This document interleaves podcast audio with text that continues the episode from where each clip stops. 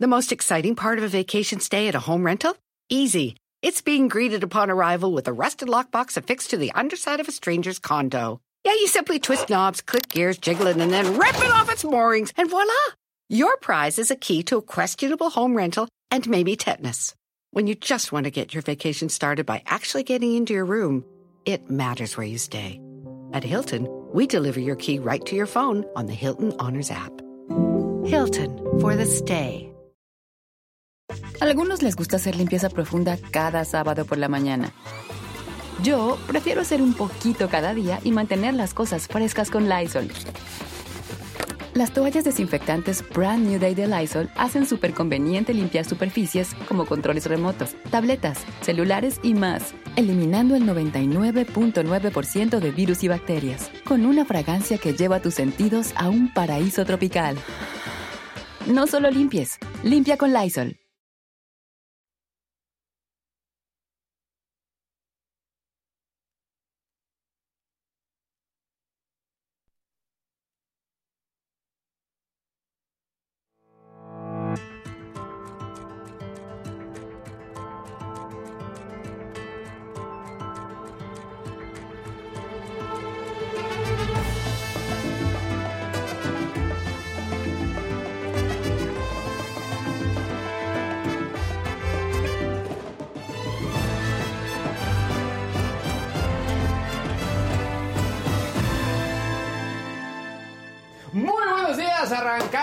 Este Me lo dijo Adela de jueves 25 de agosto. Yo soy Luis G y G, pero obviamente no estoy solo, me acompañan aquí mis compañeros Daniel López Casarín, Fausto Ponce, amigos, ¿cómo están?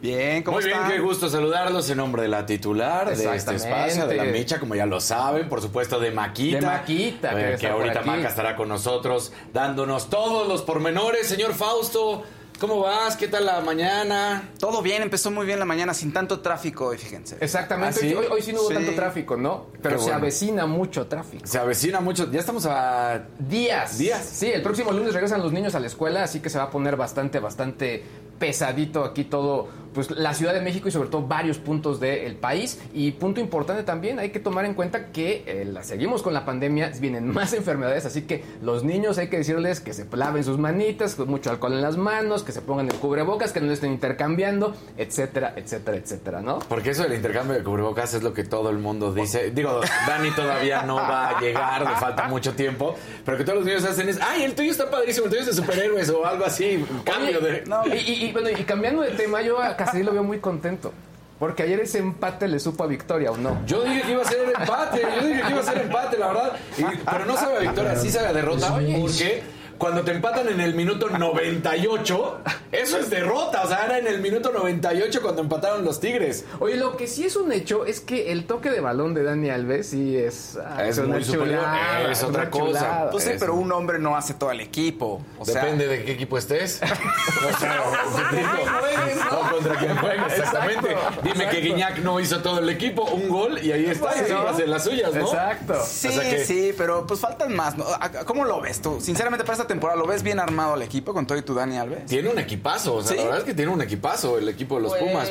¿Cómo estás, Maquita? Maquita. Estamos platicando aquí de los Pumas que empataron. Muy bien, la vida es eso que pasa mientras esperas el elevador. Exacto, Sí. exactamente. Eso lo acabo de decidir Exacto. en este momento. ¿De qué están hablando? Estamos hablando de la- del empate de los Pumas y obviamente que los niños regresan el próximo lunes a la escuela y que no podemos descuidar las medidas de higiene. Porque hay unos niños que regresan el martes, porque hay escuelas No sé, que hacen esas cosas todavía escuela de niños todavía no te sé decir. Hay diferentes calendarios en la SEP y las escuelas deciden qué calendario tomar. Entonces, hay niños que, por ejemplo, salieron más tarde, tuvieron menos vacaciones y obviamente pues esto es un ajuste por todo el tema de la, de la pandemia, los que tuvieron, menos Tuvieron clases, muchas vacaciones, etcétera. chamacos. Exacto. Sí, de, de hecho mis hijos pues, estaban muy preocupados porque iban a tener pocas vacaciones y pues al final fue pues mes, una semana, no estuvo tan mal. No, pues mi niño sí lo metimos a, a- A curso de verano. Sí, intensivo, Sí, campo sí, militar. Síguele, síguele sí, todo. ahí tienes una semana de vacaciones, mi hijo, él le supo como a Gloria, nosotros también. Una semana, fíjense. Mira. Lo justo para los papás. Mira. Pero sí, es que de pronto también uno no sabe qué hacer con los, con los chavitos. Y sí, y es que también antes como había más vacaciones, había como más tiempo de ponerlos en cursos de verano para que fuera como un buen periodo. Pero era tan poco tiempo que de pronto no te podías organizar de una manera perfecta. Pero en fin, ya estamos por en, en mi terminar. época yo siento que eran como que tres meses de Eran vacaciones. tres meses de Eran vacaciones. A mí me- de cajón eran dos- dos, y medio. más. Y a Sí. veces se alargaba. Sí, Y completamente. si todavía exentabas y todo eso, bueno, casi Eso casi nunca tres- supe. Eso yo no supe qué pasaba si exentaba. Era divertido. Sí, ¿no? Sí, pero ahora entiendo a mis papás porque siempre me querían meter a curso de verano. Y yo, no, pero ¿por qué quieres? Pues si las vacaciones no voy a hacer nada y pues sí. Sí, sí, pero es que tú tienes vacaciones, no yo. Exacto. Sí, Exacto. justo, justo. así de, Papá, me estoy aburriendo. Pues sí. No, te van a tocar las enfermedades. Carla, y Claro. no sabes la modalidad de virus que vienen. no te No, quieres Boca, mano, pie. Sí, no, sí, eso es No, ahorita. Pero, lo bueno es que tú eres hijo del doctor y, y, y Eso sí, entiendes. ayuda mucho. Pero a mí, por ejemplo, a mí el pediatra sí me dijo, Luis, tranquilo, va a entrar a la escuela, se va a enfermar mínimo siete veces. Sí. O sea, Sí. en un periodo corto, así que Sí, tranquilo. mi hermana también, o sea, vive como... ¿Pero por qué está enferma otra vez? No, y es la horrible. escuela. Sí. La noche temperatura, y doctor, Y luego- ¿qué tiene? Sí, Mi niño. Dice Fausto, es horrible porque, porque pienso que me contagian todo el tiempo. No, nos Exacto. contagian O sea, todo el tiempo. Oigan, Sí. y además, ¿saben Nos que yo- yo, en mi caso, yo, yo sí de pronto, pues la teoría me decía, pues es que no tienen defensas por tema de la pandemia, ¿no? Y ya que nos lo confirmaron, bueno, los médicos que han venido Claro. acá, dije, no, pues, o sea, sí, es que al estar nada Pues más sí, en por casa... guardados ahí Exacto, tanto pierdes ese, tiempo. con- o sea, pierdes la tierrita, ¿no? O sea, Exacto. No, sí, de, de la veras. verdad. Si usted es adulto y dice, ay, entonces voy a salir más, no, tampoco es cierto. No funciona, su sistema inmunológico no se va a volver más fuerte. fíjate. Exacto. Oigan amigos, y fíjense, yo no quiero este, interrumpirlos ahorita que están haciendo catarsis de sus hijos en la escuela. Exacto, ¿sí? exacto. Este, pero tenemos que hablar de esto porque han pasado 22 días desde que 10 mineros quedaron atrapados en el pocito de carbón del Pinabete, ubicado en el municipio de Sabinas, en Coahuila. Desde entonces, el gobierno federal había informado en todas las mañaneras hasta hoy que la Coordinadora Nacional de Protección Civil, Laura Velázquez, no ha aparecido en la conferencia de prensa de Palacio Nacional. A tres semanas, la mina sigue inundada y poco o nada ha avanzado este resca- rescate, pues que más bien ya es una recuperación, al parecer. La Secretaría del Trabajo informó que la mina operaba de manera irregular, pues carecía de permisos y que la concesión se le otorgó en el sexenio de Vicente Fox. Por cierto, la Secretaría de Trabajo ayer festejaba muy feliz su cumpleaños en Twitter y se le fueron encima. Eh, pero bueno, para hablar de este tema está mi compañero Javier Garza, compañero y amigo, compañero en el Expansión Daily y amigo pues ya de la vida. ¿Cómo estás, Javi? ¿Estás por ahí? Se escucha, ¿no? Se escucha. Yo escucho, yo escucho que ahí El está mi micrófono se Javi. escucha que está. Sí. Javier, ¿cómo estás, ¿Qué, Javi? hubo? ¿Qué onda, Maca? Buen día, ¿cómo estás? Pues bien, es, es raro escucharte a estas horas que ya hicimos el daily, pero pues quién mejor que tú para platicar de lo que ha sucedido con esta mina y en qué estamos a tres semanas, ¿no? De este accidente. Ok, va. Ya estamos al aire. Maca, buen día, ¿cómo estás? Todo bien, todo bien, gracias, mi, mi Javi. Oye, pues para hablar de este tema, ¿no? ¿Me escuchas bien? Sí, te escucho bien, perdóname, pensé que todavía no estábamos al aire. No te preocupes. Y yo, y yo saludándote tan, o sea, casi Ya lloro en la presentación, claro, sí. Exacto. Y Lo Javi- que indica que siempre los saludas así, de esa manera. Siempre nos saludamos. Exacto. Y Javi así de, ¿qué hubo? ¿Qué se te ofrece? Sí, ¿de qué pasó? Vamos, a- vamos a hacerlo rápido. Oye, Javi, pues ya son tres semanas y parece que estamos en el mismo lugar, literalmente parados en el mismo lugar. Pues sí, básicamente porque el, el, eh, tiempo se ha ido eh, sobre todo en sacar el agua, ¿no? Y entonces eso día tras día, tras día, tras día, de lo único que se reporta es se bombearon tantos litros de agua y se sacaron tantos litros de agua y los, los tiros de, la- de las minas bajaron de tantos metros a tantos metros, pues ha generado una sensación de monotonía también en el que los propios familiares de los mineros, que son obviamente los que están más desesperados, eh, pues eh, empiezan ya a resentir lo que perciben ellos como una falta de información, aunque la realidad es que no hay más información que dar, no hay ni siquiera un indicio de dónde pudieran estar los, los mineros, por ejemplo. Sí, o sea, y se ha tardado absolutamente todo, ¿no, Javier? Ha habido mucho descontento también pues con la ayuda extranjera porque se ofreció y luego se, se despreció y al final siempre sí, perdiendo mucho tiempo también, ¿no? Eh, sí, pero al final de cuentas no quedó claro eh, que la ayuda extranjera hubiera eh, podido acelerar las cosas en un principio, porque en realidad en un principio el, tema fue simplemente tratar de sacar, de tratar de sacar el agua. Si está la incógnita, por ejemplo, si alguna asesoría extranjera hubiera podido haber previsto que la, la mina vecina, la mina abandonada vecina, iba a empezar a filtrar agua a la mina donde fue el accidente. Eso fue un cálculo que los geólogos que, estaban ahí, eh, pues se, les fue completamente, simplemente no, no contemplaron. Pero no quedaba claro realmente que aquí la ayuda extranjera hubiera tenido un impacto. La, la asesoría siempre cuenta, obviamente, y la participación que tuvieron al hacer los estudios del terreno, de todo el terreno aledaño a la mina, eh, obviamente es importante, pero aquí el, problema es que ni siquiera eh, esa, esa asesoría, ni siquiera esa participación ha podido todavía determinar dónde pudieran estar los cuerpos. Lo más que han llegado de avance es tratar de ubicar un lugar en el que puedan empezar a excavar eh, para ver si por ahí pueden acceder a, alguna de las cámaras subterráneas en donde pudieran estar los mineros, pero sin ninguna garantía o certeza de que, de que eso va a ocurrir. Oye, Javi, y pareciera que no se ha avanzado nada en el rescate y tampoco se ha avanzado nada en los responsables, ¿no? O, muy poco. Sí, esa es la otra parte. La única eh, persona que se tiene identificada como eh, responsable eh, en la investigación de la Fiscalía es una persona que está identificada por los propios familiares de los mineros como un prestanombres, ¿no? un chavo de, Sabinas, Coahuila, que, trabaja en minas, pero que de ninguna manera tiene la capacidad para ser el dueño de una y él, es el que está registrado como, como patrón. Pero como sucede en la minería de carbón en Coahuila, en donde las propiedades de las minas están eh, pues eh, disfrazadas y ocultas detrás de razones sociales, eh, personas físicas, en donde se van repartiendo las distintas actividades. O sea, una persona puede aparecer como patrón, otra persona puede aparecer como titular de la concesión de la mina, otra persona puede aparecer como la que tiene el contrato con Comisión Federal de Electricidad, otra como la que vende el carbón. Entonces, no queda claro dónde está la responsabilidad. Eh, los que han estado más callados de, de, eh, todos, es decir, los que más eh, tienen la obligación de hablar y no lo han hecho son en la Secretaría del Trabajo, porque a final de cuentas ahí están los datos sobre el registro de la mina y sobre todo sobre las inspecciones de seguridad que se debieron de haber hecho, pero que no se hicieron eh, en esa mina eh, de enero a la fecha, porque la misma Secretaría del Trabajo admitió que la mina empezó a trabajar en enero. Oye, pero qué tal muy calladita Luisa María Alcalde, pero festejando sus 35 años en Twitter con todo y globos. Sí, sí vi ese tweet, eh, ese tweet ayer. Daban ganas de poner un mensaje, pero bueno, a final de cuentas ella, ella sabrá por qué no lo hace. Es obviamente una omisión, ¿no? Y una y una negligencia.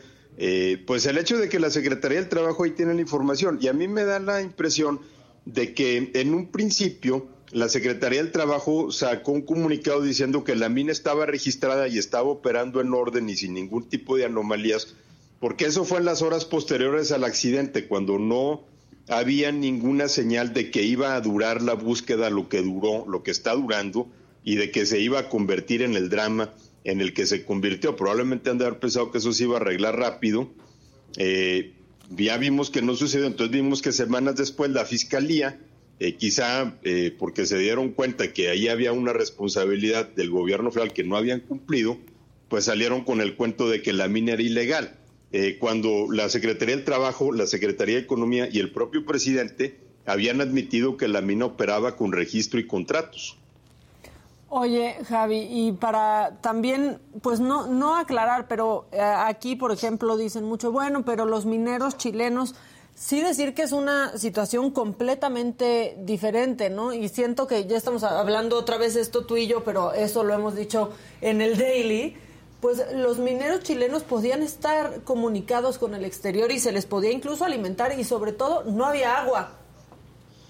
Eh, bueno, exacto. Una, una, diferencia es que los mineros chilenos no fueron inundados, eh, aunque también hay que recordar en el caso de, de, ese accidente en 2010 los primeros días sí fueron de muchísima atención con las familias justamente porque no había ninguna comunicación con los mineros. Es hasta que se abre este, esta excavación en donde ellos sacan eh, un mensaje diciendo que, está, que estaban vivos.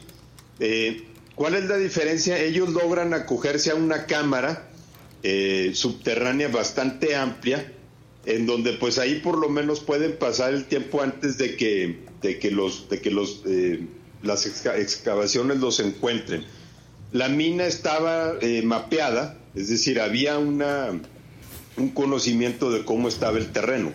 La diferencia aquí es que primero tienes una inundación eh, y eso significa también que el agua te, llevó por eh, recámaras subterráneas que no son parte de la mina. Todo Sabinas está lleno de agujeros por abajo, ¿no? que son oquedades naturales, que son minas abandonadas, que son los resumideros del río Sabinas.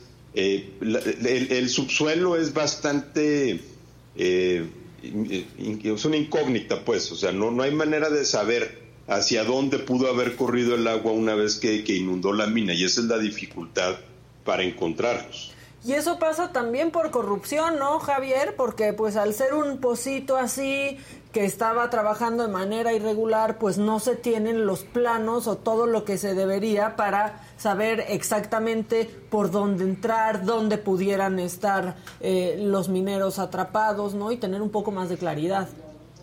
Exactamente, o sea, desde el hecho, por ejemplo, de que estaba a un lado de una mina abandonada en donde se había acumulado una gran cantidad de agua, eh, y había eh, pues humedad alrededor. Eh, desde el hecho que se supo desde un principio, cuando los primeros técnicos y los especialistas que estuvieron ahí dijeron que los planos de la mina no estaban actualizados, pues ya desde ahí se, tienes un indicio de corrupción, ¿no? Porque cualquier inspección de seguridad reciente hubiera arrojado esa, esa omisión, hubiera señalado esa omisión y probablemente se hubiera corregido.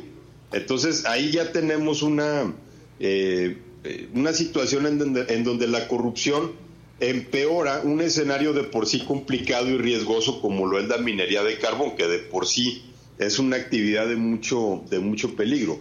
Eh, y, lo que, y lo que vemos en este, en este caso, eh, Maca, es también una ausencia de los mecanismos que existían antes para poder denunciar las condiciones de seguridad, porque eh, y este dato creo que ya ha, pasado un tanto desapercibido, pero en los dos días anteriores a la inundación, eh, la mina estuvo cerrada porque los mineros habían detectado filtraciones de humedad.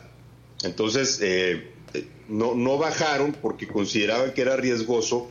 No sabemos por qué si bajaron ese miércoles 3 de agosto, si porque ellos mismos pues ya estaban resintiendo la pérdida del sueldo pues, de dos días sin trabajar, porque ahí les pagan por, por, peso de carbón extraído, eh, o si los obligaron a bajar, pero no hubo una denuncia que hubieran ido a la Secretaría del Trabajo a decir aquí hay un problema de humedad en la mina y hay un riesgo de, de que pueda colapsar una pared o, algo por el estilo.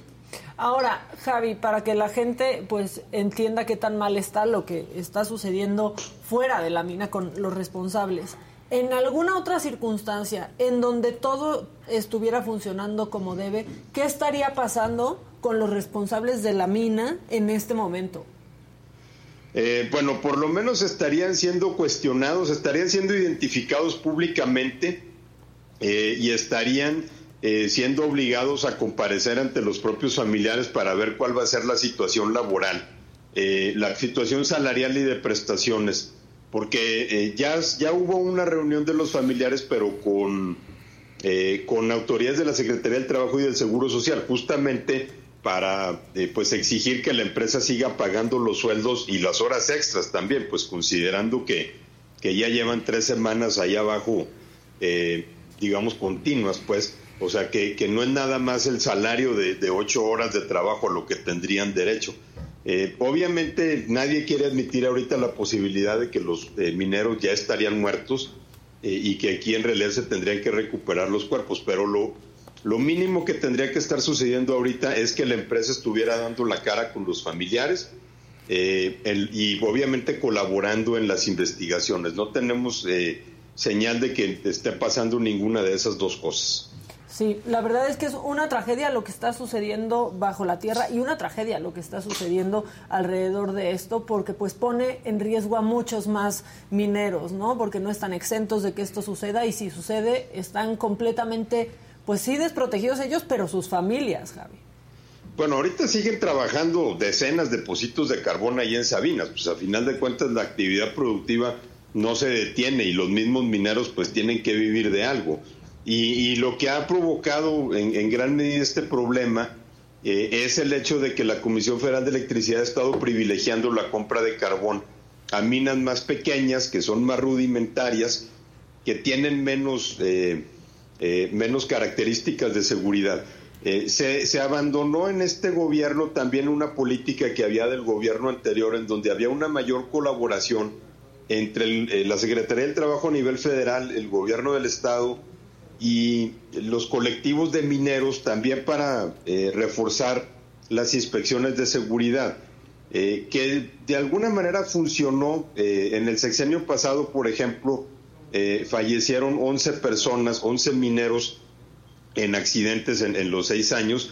en lo que va de este sexenio han fallecido ya más que, más que eso, han fallecido, han fallecido ya 12, y eso sin contar los 10 que están atrapados y pues cuya muerte ya prácticamente se da por sentado. Entonces, sí se abandonaron prácticas que habían reducido significativamente los accidentes mortales. Ahora, Javi, muchos de los familiares de las víctimas pues son mineros también, ¿no? Y saben en qué, en qué condiciones estaban trabajando y demás. Pero no sabrían también cómo dar con el dueño de, de la mina. O sea, ni siquiera ellos tendrían la claridad de quién era su patrón. En muchas ocasiones ni siquiera se tiene eso, por lo mismo que te digo de que está detrás de prestanombres. O sea, puede aparecer una persona como el, que paga, ¿no? O el que, el que supervisa o el que administra, pero no necesariamente es el dueño. ¿no? Ese es eh, lo que se sospecha que es esta persona identificada por la Fiscalía General de la República, eh, pero que aparece como prestanombres de los verdaderos dueños. Y también eh, en esto, Maca, los títulos de concesión cambian, se venden, en ocasiones hasta se rentan. Eh, entonces, a lo mejor el dueño de la concesión no es necesariamente el que ahorita está explotando la mina. Como te digo, esto está de, detrás de una maraña. Sí se han identificado eh, algunas personas como, como responsables, pero pues hasta ahorita no han dado la cara. Oye, Javi, pues la verdad es que este tema, digo, nosotros no, no lo hemos soltado ni a quien me lo dijo Adela, ni en el Expansión este, Daily. Me gusta este crossover, ¿eh? de, tenerte aquí en, en Me lo dijo Adela. Pues tendremos que seguir hablando de, de esto. No se ve cerca ni el rescate ni la recuperación, tristemente. No, para nada. O sea, no se ve cerca ni siquiera la posibilidad ahorita de ubicar los cuerpos. Ya se habla en algunos lados eh, no, no de manera abierta, pero sí cada vez más de la posibilidad que quizá no, ni siquiera se puedan encontrar eh, o, recuperar, pues debido justamente a los problemas en el, en el terreno. Eh, pero sí es importante seguir hablando de esto, sobre todo porque suceden, estas cosas han sucedido decenas de ocasiones a lo largo de los últimos años, desde pasta de conchos, cuando también generó muchísima atención y luego poco a poco se fue perdiendo. Eh, yo sí me temo que esto vaya, eh, si no se le mantiene el foco y si no se le mantiene la atención, pues simplemente se van a volver a regresar a las mismas prácticas. Javi, los sindicatos como que viendo para otro lado, ¿no? Sí, lo que pasa es que también son tan irregulares estas minas que la gente ni siquiera está sindicalizada eh, en muchas ocasiones. Entonces, solamente los que trabajan para las grandes empresas mineras son los que estaban organizados, pero aquí en este caso eh, es lo que te demuestra también lo irregulares que son de las, eh, que, es la actividad minera. Entonces, eh, vemos también pues que obviamente los sindicatos están cuidando sus propios intereses con las grandes, con las grandes empresas, porque a ellos también les afectó el hecho de que se dejara de comprar carbón a las grandes empresas como Altos Hornos o Grupo México y se empezaran a privilegiar a los positos. Pues sí. Oye, Javi, ya que te tengo aquí, pues para cerrar y cambiando tantito de tema, Murillo Karam se queda enfrentando su proceso en prisión por riesgo de fuga. ¿Tu opinión? Eh, pues yo creo que se, se esperaba, ¿no? De- realmente estaba muy difícil que fuera a, quedar libre después de que fue uno de los golpes más espectaculares de, del, eh, de este gobierno. Digo, ya teníamos el antecedente de Rosario Robles, ¿no? ¿Cuánto tiempo se tardó para pelear que pudiera enfrentar su, su proceso en libertad? Entonces, yo creo que a final de cuentas era de, eh, era de esperarse. Eh, sin embargo, sí, sí, eh, pues nos obliga a hacernos preguntas ¿no? sobre cómo trata el sistema de justicia este tipo de, de personas, porque también cualquier persona de 74 años, eh, pues por la simple edad, por ejemplo, pudiera tener ese beneficio, ¿no? Que no, que no se le está concediendo. Entonces eso también pues nos confirma toda la intencionalidad política detrás de esta detención. Exacto, pudiera tener a menos que haya trabajado en el gobierno anterior, Javi. Bueno, exactamente, siempre hay una diferencia con ellos, ¿verdad? Sí, oye, pues muchas gracias por entrar aquí. No sé si quisieras promocionar tu podcast que está en los primeros lugares nacionales, yo no sé si quieras aprovechar el espacio. ¿Cuál podcast? ¿El tuyo? El tuyo. ¿Quién es la estrella ¿Eh? ahí? Vámonos a darnos un cebollazo, pues, y para que escuchen en la expansión daily con, eh, con Maca todos los días a partir de las 6 de la mañana. Y con Javier Garza, que es este el hombre más influyente y poderoso de la laguna. Oye, Javi, gracias por, por haber entrado acá unos minutitos y pues nos escuchamos mañana, ¿no? Gracias, Maca, un abrazo. Un abrazo para ti también, Javier Garza, un gran periodista, colaborador de muchísimos espacios y amo y señor de Torreón. Hoy es jueves, hoy hay Saga Live. Pero a ver, dime, ¿tú desde qué edad cantas o sabías que esto era lo que querías hacer?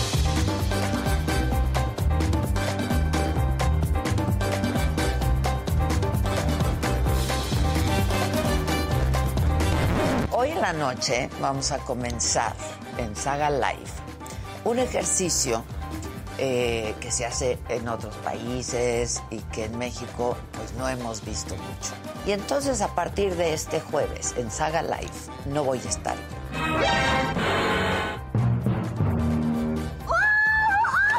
Cada jueves vamos a tener algún conductor invitado para que ustedes los conozcan, los disfruten, se pasen un buen tiempo y un buen rato con ellos.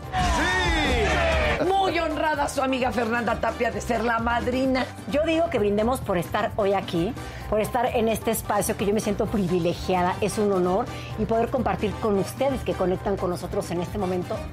Esto es Saga Live. ¿Cómo es que echaste al olvido toda una vida conmigo?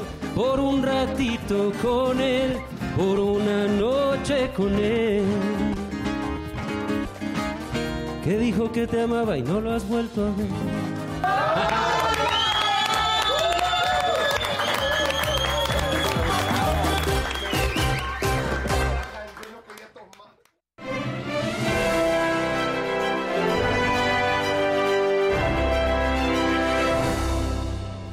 Ay, qué poderoso están, en esa muchachos? imagen. ¿Cómo están? ¿Verdad que sí? Eso, ¿cómo estás? ¿De qué color es la piel de Faust? Sí. ¿De qué color es la piel de Faust? Dije negra, amarilla, roja y blanca es. Todos son iguales al color del. A los ojos A del los ojos Faust. de Sí, Faust. al color de Fox también. al Tiene la piel de muchos colores. Te vamos a llevar con, eh. Javier Derma. No, la verdad, muy agradecido con Javi Derma que me trajo un regalito.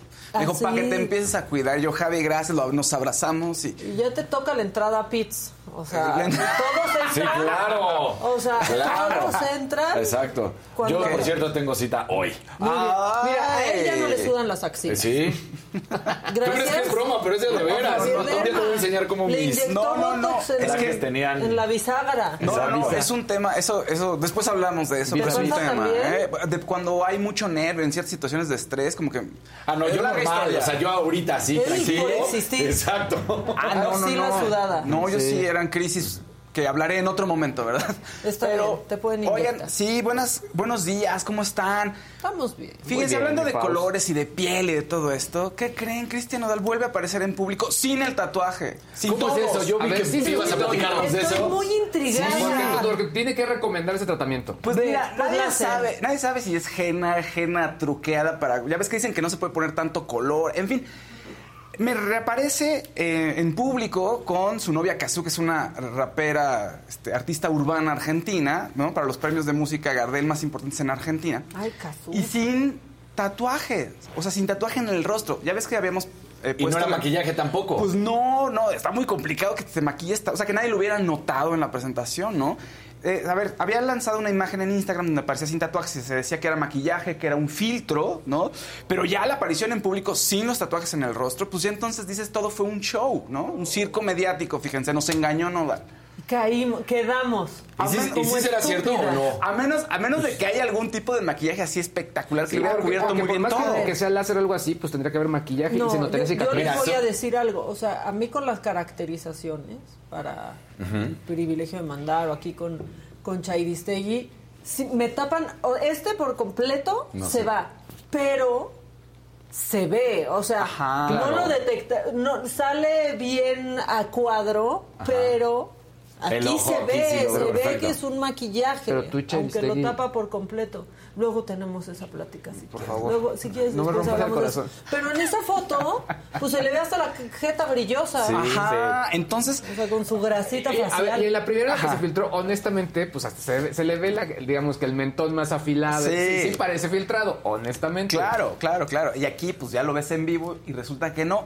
Bueno, vamos a ver qué ocurrirá. Todo esto es parte de la promoción de lo que viene para él. Y además, fíjate, de Ahora una- sí que bueno que recuperó su cara. Sí, la verdad. También se veía bien en Mara Zapata. No, por la gente, la- las fans le dicen, ya me caso otra vez contigo. Qué bueno, te ves guapísimo, chulo, papacito. Le dicen. No, se ve bien siempre. Ya es que también No, ya era bien guapo, pero los tatuajes. Pero es que, no, no, los tatuajes, no, pero ya parecían estampitas, Sí, parecía que iba con, o sea, ya decías, ¿qué onda? Yo no creo que sea maquillaje. Yo- Yo creo que más bien eran maquillados los otros. Claro, yo creo. O, pues, este, sí se puede quitar con láser por completo un tatuaje, pero no sé, el Pero algo proceso queda, no ¿no? sé si sea más largo. Yo- Porque arriba de la ceja izquierda parecería, digo, puede ser la sombra, puede ser cualquier cosa, pero ahí tenía un tatuaje también, ¿no? Sí. Se- Imagínense a dónde nos ha llevado la vida que aquí estamos analizando, Analizando la la- jeta de Cristian Nodal. Sí, no puede Sí, ser. es que antes Cristian como quería hacer cast en Blink 182, algo así, ¿no? Ándale, Se veía parecía. bien, a mí me gustaba. O le veía mentía el siempre. amor a Belinda y le decía, sí, mi amor, otro tatuaje para ti, otro para ti, otro Bueno, para, para ti. Belly, Belly consigue que se tatúen. Por eso- Siempre es su firma. Sí. O pu- pueden, pudo haberse mandado a hacer así de calcomanía. también, también puedo hacer eso. Pero Pues ¿qué tal? Oye, anda con la, la estrella pop y de pronto con alguien totalmente diferente, alternativo. Se ve, mira, me consigo a alguien de tu rubro, pero alternativa ahora. Exacto. O sea, le está diciendo, ¿en tu jeta? En tu cara, Belinda. Como el meme. Bad Belinda. Bad Belinda. Ahora se Sí, sí, Bad sí. Belinda. Oigan, en otros temas, en otros temas, habíamos platicado aquí que Plácido Domingo lo habían vinculado a una organización secta criminal, satánica. a una Sí, no secta. manches. Esta organización criminal tiene, entre otras acusaciones, trata de personas, pero también eh, extorsión, eh, trata de menores, etcétera. Es muy amplio y al parecer era internacional, entonces, o sea, la llevaban cazando mucho tiempo. Plácido Domingo dice que no está involucrado, negó que tuviera que ver con ellos en un tema en un tema, digamos, no administrativo, decir, pero sí, o sea, no está involucrado en, tratar de, a las personas ni está ahí en el crimen, pues. Pero, ¿qué creen? Tres de los eh, tres miembros de la secta sí son sus amigos. Y son músicos, y en 1996 se presentó en Argentina y hubo un, tema que cantó, que interpretó, que eh, tenía la colaboración de estas tres personas. Entonces él dijo, no, pues sí, eh, eran unos amigos, pero pues yo no participo en esta secta. Sin embargo, pues ya hay repercusiones. En Chile ya le cancelaron un concierto que iba a ser el 16 de octubre y en España el partido Más Madrid, un partido político, está abogando porque se le cancele todos los reconocimientos que haya ¿no? en, en la localidad de Madrid y los nombres que, que pueda tener alguna calle o alguna estatua ¿no? que pueda haber de él. Entonces, pues esto va con todo, con mi Plácido Domingo, y ya la libró el año pasado, bueno, hace dos años. Ya había tenido un Me Too muy extenso. Sí. Y pues renunció, era el director de ópera de Los Ángeles y renunció, pero siguió tocando y siguió pues, como si nada, podría decirlo, a lo mejor no como si nada, pero sigue presentándose y su agenda está bastante llena. ¿no? Entonces, bueno, y él no lo acepta. no lo hace. Entonces, bueno, vamos a ver qué ocurre con Plácido Domingo. Por lo pronto se va a estar en Italia, se va a presentar en Italia y tiene una gira en Europa. Lo que es que el de Chile se lo cancelaron, ¿no? El de Chile sí, el 16 de octubre ese ya está cancelado. Y aquí se presentó justo cuando El salió Chile- el escándalo. sí, cancelado. El Chile cancelado. Plácido, canceladísimo. Justo cuando sale el escándalo aquí tenía unas un par de presentaciones y sí tuvieron lugar. Bueno, en otras Es noticias... que, pero la libró tantito, ¿no? Si aquí hasta dimos boletos. Exacto, fueron de la Sí. saga para... Exacto. No, o sea, bueno. Sí dimos boletos y después pasó eso. La libró mucho también, creo. Sí. Se han visto muy benevolentes con él, la verdad. Ahora, o en otras colaboraciones, Britney Spears y Elton John, ya saben ustedes, se anunció aquí también, con Jimmy, lo, lo dijo Jimmy, tienen una colaboración. Que empede. no, pues que empede ahora Claro, que, claro, o sea, la sí, sí. verdad, que disfrute, que se enfieste, que Creo que empede. eso hace. Sí, de Ojalá. hecho. Suerte, Jimmy. Besos al Jimmy. Ojalá, Jimmy. Y entonces el sencillo se estrena el día de mañana. El sencillo se llama Hold Me Closer. Pero mi Elton John, que le encanta que aparece en todos lados y le encanta hasta hacerla de DJ en restaurantes, estaba en Cannes, en un restaurante en. Cannes. Y pasó con el DJ y dijo, voy a la- cantar un adelanto de la canción Hold Me Closer, que es una mezcla entre The One y Tiny Dancer. Y es la canción que va a bueno, a salir con Britney Spears, con la colaboración de Britney, que es la primera colaboración así nueva que tiene desde 2016. Entonces, bueno, es un todo un show. Y salió en una playera ahí hawaiana, mi Elton John, ahí como de soy cualquier persona, como un karaoke, haz de cuenta, soy cualquier Sí, sí. persona en el público Míralo, y empiezo a cantar. Mira, velo. En la Guerit. ¿No adoras a Elton John? Yo lo, lo, lo amo, aunque cuando lo entrevisté quiso que le besara la mano. Y eso me sacó de onda. pues tampoco voy a andar ahí besando manos. Quién sabe dónde las tenía antes. Este, sinceramente, pero ve, ahí está. Justo esto, pero le sale muy bien eso a Elton John, porque Sí. el año pasado estrenó con Dua Dua Lipa. Lipa, hizo lo mismo. E hizo lo mismo, no sé si en Grecia o igual en Cannes. Sí, hizo lo mismo en un restaurante, no me acuerdo si es Ajá. ahí o en otro, pero y le funcionó, el- fue un Claro. exitazo la canción, ¿no? Sí. Y Una locura. Sí, pero me, gusta que Elton John ahorita ya esté como sintiéndose más eh, con los humanos, con los seres humanos. Entonces ya parece que te lo puedes encontrar en un mall, ahí con, ¿no? con sus bermudas y sus crocs, ahí comprando. y, ¡Ah, Elton John! Siendo Sir y todo. Exacto. ¿A con todo y todo. Sir Crocs. Sir Sí, Crocs. Sir Crocs. Bueno, oigan, eh, duelo de Pinochos para este año, fíjense. ¿Qué va- Va a haber duelo de a jugar, Pinochos. o qué? ¿no? Sí, ¿qué- qué? ¿Qué A van ver. a hacer? A ver quién miente más. Sí, Pinocho. Narizazos. Narizazos. Resulta que Disney Plus dice que el 8 de septiembre se estrena su versión de Pinocho live action. Ya recuerdan que hubo Dumbo, Libro de la Selva, todo ha habido live action ya. Bueno, le toca el turno a Pinocho con el director Robert Zemeckis. Tom Hanks es Gepetto. Y ya salió el tráiler y hay imágenes de cómo se va a ver este live action. Se ve bien, obviamente como todo lo que hace Disney, pues no se va a ver chafa. El tráiler es para que te guste, ¿no? Si sale mal el tráiler, pues Sí. ahí te encargo. Oye, que to- Tom Hanks ya es como Gepetto desde la de Elvis. Exacto. Sí. Claro, ya tiene varios años yendo Yepeto. Pero lo siguen adorando, la gente lo sigue adorando y es taquillero y es como... Sí, o sea, Tom Hanks es de los sí. que O sea, quiere mucho. estrenas película con Tom Hanks y aunque le vaya medio mal, la gente la va a ver y va, va a tener alguna Y ganancia. aunque no esté bueno, va a estar nominado. ¿no? Sí. Y le van a decir, Además. corre, Forrest, corre. Sí, Exacto. la. Y la de Guillermo del Toro, pues bueno, se va a estrenar al parecer hasta fin de año. Pero tiene otra esencia totalmente es animada, como, parece que es como con stop motion, ya sabes, que parece como de, como de plastilina. ¿Cuál se les antoja más? Ay, son diferentes. La de Disney, la de Disney la ves por la nostalgia también. O sea, la de Disney ¿no? es la misma, ¿no? Nada más Sí. que el live action. Entonces a mí se me antoja, porque no me han encantado todas las live action, unas sí y otras no. Entonces yo espero más por la de Guillermo del Toro porque será una visión diferente, es lo que yo creo. Ay, Guillermo del Toro, al, al parecer la historia, por lo menos en los trailers, a- aparece que es Pepe Grillo quien te cuenta la historia. A mí se me antoja más la de del toro, que por cierto ya es Sí. doctor. Es doctor. La UNAM lanzó ayer una serie de... Son 16, me parece, doctorados. Fausto Ponce, qué bárbaro. ¡Eso! Es que, esperen, no, doctorado honoris causa. Fueron, eh, me parece que hay 12 o 16 personajes, mu- igual hombres y mujeres, ¿eh? De la ciencia y de las humanidades, entre ellos Guillermo del Toro, y hubo eh, hombres y mujeres en, el ramo de letras, física, Son 12. matemáticas. Son 12, ¿verdad? 6 y 6, ¿no? Sí, ya conté aquí en la foto. Perfecto. Seis y seis. 6 y muy 6. Y hay unas, ah, oye, hay, hay cosas interesantes ahí en, en todos los participantes. Obviamente, todos tienen algo en economía, en historia, pero hay una de las ganadoras, una de, una de las doctoras, ¿no? Eh, participó para hacer, le va a gustar a Luis Geige, eh, una compresión de datos, ¿no? Para, ¿Qué pasa con esta compresión de datos? Que gracias a eso, a que los puedes comprimir los datos sin que pierdan ca- calidad, puedes mandarte canciones por WhatsApp imágenes por WhatsApp. Videos. Exactamente. Entonces, Doctora. Ah, para los que les gusta comprimido. 12 mexicanos. ¿Dijiste qué? Para los que les gusta qué? Comprimido, el Ah, archivo. Yo entendí con premio. ¿A ti te gusta que te compriman el archivo? ¿El premio no? Para, para los que les gusta, yo dije. o sea, Yo dije, ¿qué pasa? A veces hay poco tiempo y necesitas el archivo comprimido. Exacto, sí, O sí. sea, no, no pode- estamos hablando de algo serio. Pues yo no sé de qué están hablando ustedes, ¿qué Fausto entendieron? Ponce dándonos. Ah, claro, Perdónenlo.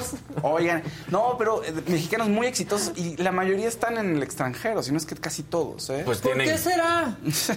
muy ¿por qué será? triste. No de talento. Sí, muchos están haciendo cosas en el extranjero, o por lo menos han hecho y, y ya regresaron acá, pero ya en otros años de su vida. Entonces, son dos. ¿Quieres oír los nombres o no? No, ¿te gustan los nombres? Les te digo los nombres. Name dropea, Fausto. Sí, es tu sí. momento es, que de brillar. es un tema de Brilla, humanidades brilla. y ciencia, entonces mucha gente va a decir, pues no los ubico, pero ellos se lo merecen, fíjense. Pues que los ubiquen también, Sí. porque qué tal sabemos quién es Nodal, pero no sabemos quién es la que comprimió los datos. Exactamente. También nos sirve. Judith Butler. Manuel Castells, Joan Chori, Ingrid eh, Deubechies, Guillermo del Toro, María Rosario Dosal Gómez, María Ángeles Duraneras, Javier García Diego, Rafael López, Angelina Muñiz y Lourival Domingos y Ricardo Rivero. Son los doctores, los nuevos doctores, doctorado Honoris honoris causa. causa que entregó la UNAM. Eso, que eso sí vale, ¿no? Como, o sea, los molécula tiene su honoris causa también. Exacto. En serio. Horroris causa. ¿Y será de verdad o es de del centro? Luego, cada universidad Es- te es da una uno. universidad. Exacto, es de una Ah, sí, sí, universidad. claro, exacto. pero ah, no es de la UNAM. claro. Sí, porque hasta Pitbull creo que es doctor, ¿no? Una Exacto. universidad en Dice, Miami. yo no tengo ninguna de esas dos, o sea, me gana el doc, el, El doc molécula. molécula, pero, pero de todos modos. Ahora es Doc Molécula, ¿no? El doctor molécula, exacto. Doc Mole. Muy bien, Fausto Ponce. ¿Algo más que quieras decir? Sí. ¿Qué? Quiero algo más. O sea, ¿se puede algo más? Yo puedo. Tengo otra Fausto, más. Fíjate. mira. Te- Estamos Pídele bien. permiso a Daniel, que que Daniel, se cuenta. Adelante, señor, por Es que supuesto. Harry Potter fue tendencia, y se no- o sea, no lo podemos decir, pero Harry Potter fue tendencia hace un par de días. ¿Por qué? Porque esta semana empezó la preventa de un nuevo videojuego que se llama Hogwarts Legacy. O sea, tú eres alumno de Howard, de Hogwarts, Ajá. Y vas a experimentar lo que es ser un alumno, o sea, eh, lidiar con los maestros, salir de aventura con tus amigos en las noches en el internado, todo padrísimo. Y al mismo tiempo resulta que se filtra un rumor que se dice que mi J.K. Rowling está firmando con Warner, bueno, en trato con Warner para hacer una serie de televisión en la que ella estaría involucrada y además otra serie de películas. La idea, según esto, es convertir el universo de Harry Potter en algo similar a lo que ha hecho Marvel o Star Wars. ¿No? Pues digo, no está mal. Pero idea. solo son rumores, ¿eh? O sea, Ahora, Ella- está muy cancelada, Es que además. justo ese es el tema de la perfa, noticia es que la regresen a hacer eso porque justo la habían cancelado. O sea, incluso en el, en el programa de aniversario de pues la primera No película estuvo. no estuvo por la misma cancelación. Digo, Pues porque es que sí ha sido transfóbica. Sí, no, completamente. Digo, No- al no final ha del sido- día, aquí sí eh, tratar de separar, digamos, a la autora, a la creadora de esto, porque además ya la rebasó por mucho, y decir, bueno, que este mundo para toda la gente que ama a Harry Potter y quiere divertirse, pues no está mal, y simplemente que ella esté de lejecitos, para que no ande eh, manchando. Para que no dañe su Eh, obra. Yo creo que, Exactamente. pero ¿sabes qué? Yo creo que a todo el mundo no debes de preguntarle su vida privada. O sea, te decepcionarías de la cantidad de personas que te gustan. Estoy de acuerdo, pero cuando lees. eres una persona tan conocida a nivel bueno, mundial sí. y tú agarras y sales con un mensaje Claro. que para nosotros no es de acuerdo, que es de odio, que ella no lo quiere entender hoy, es pues está Lo que mal. pasa con su mensaje es que invisibiliza. Está invisibilizando. No, o sea, y aparte es Está mucho más lado. fuerte, porque muchas de esas personas trans han crecido leyendo Claro, a J.K. claro, Rowling exacto. y se ha convertido, pues sí, en un ídolo. Por ahí dicen que si quieres seguir teniendo ídolos, no los conozcas. Es que no, te digo. Pero sí invisibiliza y muchos que la seguían, muchas y muchas, pues se sienten completamente borrados. Ah, por Sí, cierto, o, o por otro lado, pues los aceptas como son, aunque tengan Sí. esas cosas, ¿no? Digo, es como... No, bueno, pues ella tiene su opinión y es muy válida, pero no lo haces a nivel como lo hace, que sí, parece que es una forma... Cada quien puede tener su opinión, pero reconocer tú a quien no te reconoce puede ser Pues sí. muy fuerte y ahí está la decisión de la sí, gente. sí, es- te puede romper el corazón. Porque más el problema está en que cuando tú aceptas la opinión de la otra persona, pues se vale, ¿no? Pero ella, cuando hablaba, parecía que como lo dice Maca, invisibilizaba, invisibilizaba y además como que se quería imponer y ahí es el error. Sí. Porque es donde tú dices, ok, es válido lo que tú crees, yo lo respeto, no estoy de acuerdo, pero tampoco creas que es la verdad absoluta. Esa no es. Sí, No es estaba muy es combativa mi J.K. Rowling en ese sentido, es Enojada. verdad. Sí, además también, sí, totalmente de acuerdo. Oye, otro, otra cosa que está bien mencionar, en Pinocho... Enférmate de poder. Sí, no, no, dale, No, dale, dale. Pinocho. El tiempo a los Exacto. compañeros. Me lo dijo Faust. Es tu- exacto, hoy es me lo dijo Faust. Hasta está volviendo a dar las mismas notas. Sí. Pinocho, otra vez. ¿Qué, qué pasó con Pinocho? Toma dos. Exacto. Cuéntanos, cuéntanos. No, toma dos de Pinocho. Fíjate que el- en este plan por in- la inclusión de Disney, el hada es afroamericana, Cynthia Erivo es la actriz. Entonces es un buen detalle. es Espectacular, aparte. Sí, entonces es un buen detalle. Fíjate, hablando de inclusión, Disney, le falta mucho a Disney, pero pues hace su luchita cada que puede. Sí. ¿no? Entonces parte de esto es que el hada es afroamericana, que estás acostumbrado a que sea una hada rubia. Y ella me dejó. Caucásica. Helada. Helada. Helada. Helada que de. Exactamente. A ver, vence, venzan padre. todo esto. ¿Qué más. ¿Qué más? Vence eso, vénselo. ¿Sabes qué? Vénselo. Es momento de que te Sí. adueñes de esa mesita que te toca. Sí, exacto, mira. Tú, o sea, Luis G.G. y tú tienen su propia Exacto, mesa. claro. Nunca nosotros compartimos mesa. con la señora de la casa, pero ustedes tienen su propia mesa. Aduéñate de tu pupitre y tú Está, di mira. quién sigue y tú hazte el jefe hoy y se dice lo que, o sea, se hace lo que Exactamente. diga Fausto, cabina, que no nos está escuchando. No, la cabina está nadie en otras La cosas. cabina ¿eh? le vale Fausto, es de otro programa. Sí, exacto. Fausto es el jefe, ¿les parece? Porque estos dos lo han apabullado mucho. Exactamente. Gachos. tú Exactamente. dices quién va. Exactamente. ¿Quién va? Casarín, por favor. Vamos a los deportes. Producción. Eso. Mira, me deja. Ah, sí, no, O sea, no, no, o sea, ya, tan enfermo de poder estás que ya ni siquiera, o sea, me voltea. Fausto, desde que es el jefe, Sí, sí, ha sí. cambiado. Exacto. ha cambiado mucho. No era así. Cuando llegó era muy humilde. Me volteó la cara y todo, no ¿Cómo ha cambiado de las 9 de la mañana a las Exacto. 9.47? es otro, Fausto es otro, ¿eh? Sí, sí. Creo que tenemos que hablar El aquí. poder y cambia a la gente, ¿Cómo ¿no? Tenemos que hablar del posible, Faust. Exacto. El Faust era otro.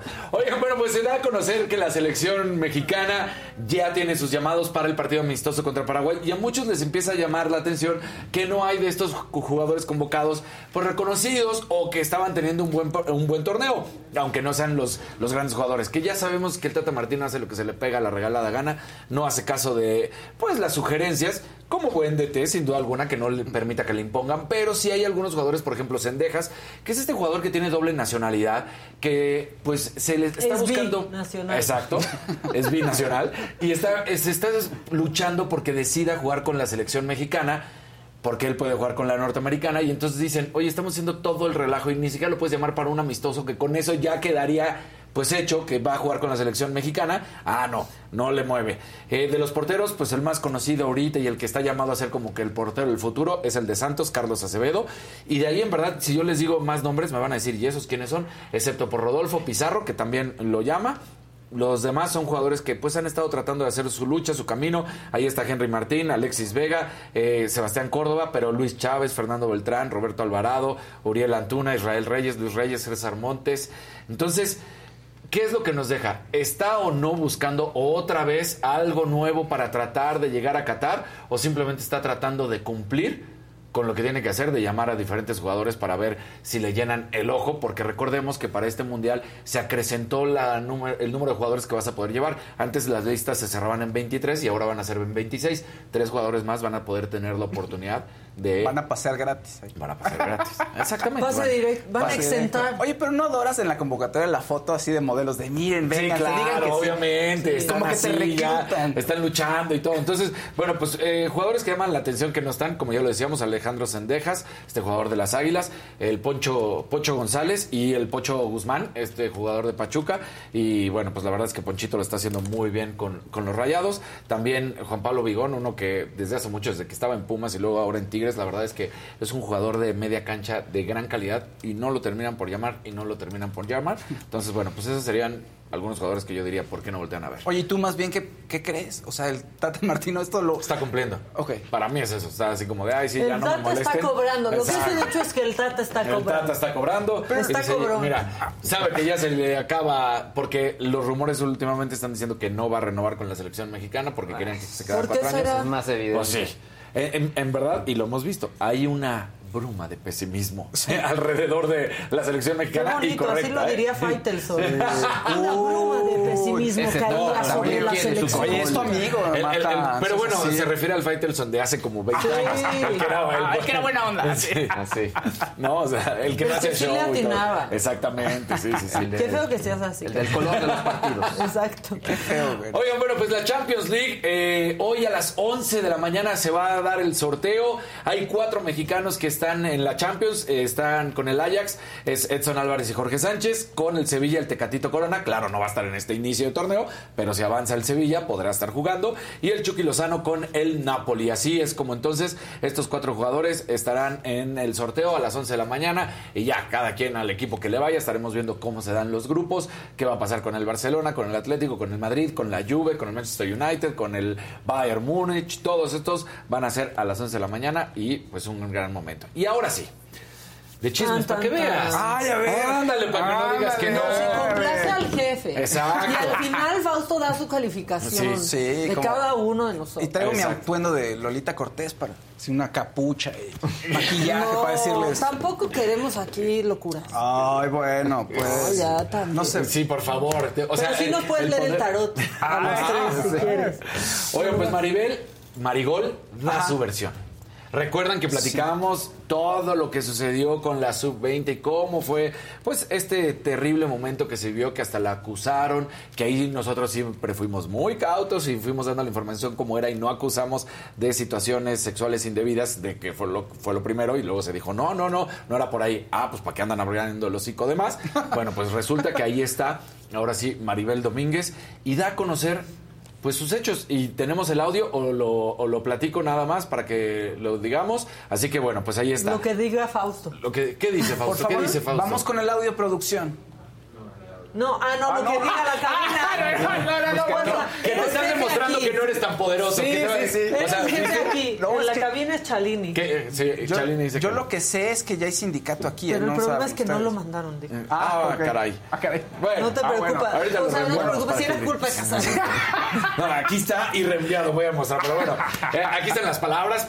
Siempre, siempre, siempre previniendo que por alguna razón no llegue, ¿no? Es como, exacto. Ay, no me llegó el mail, se lo comió mi perro.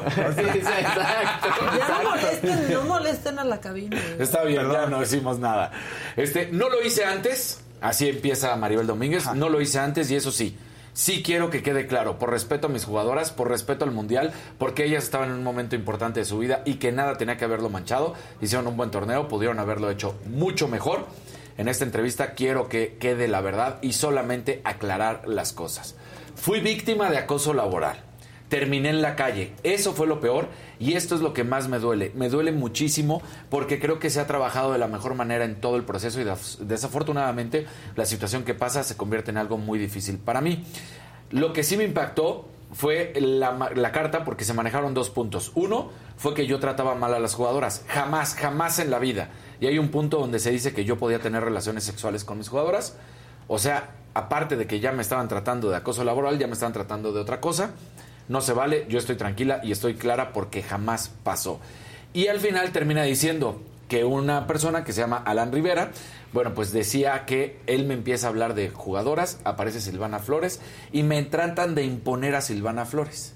Y yo dije, no voy a permitir que se me pongan jugadoras, yo voy a decidir quién va a la selección mexicana, quién va a estar representando los colores de nuestro país, y que de ahí, desde ahí, entonces cuando se rompe con la cúpula directiva, y quiénes son las personas, que bueno, pues al final del día hoy está justamente Miguel Razo y Alan Rivera encargados de estas elecciones, entonces, pues ahí está la verdad de, o bueno, la versión, mejor dicho, de Maribel, es una situación que sí deja muy en claro manejos que se dan, sí, sí es cierto que se dan, que se quieren imponer. Lo estaba platicando ahorita de cómo el mismo Tata de repente se le sugiere jugadores y Claro. dice no. Bueno, pues en la sub-20, que apenas se visibilizó porque nunca pasa, ¿eh?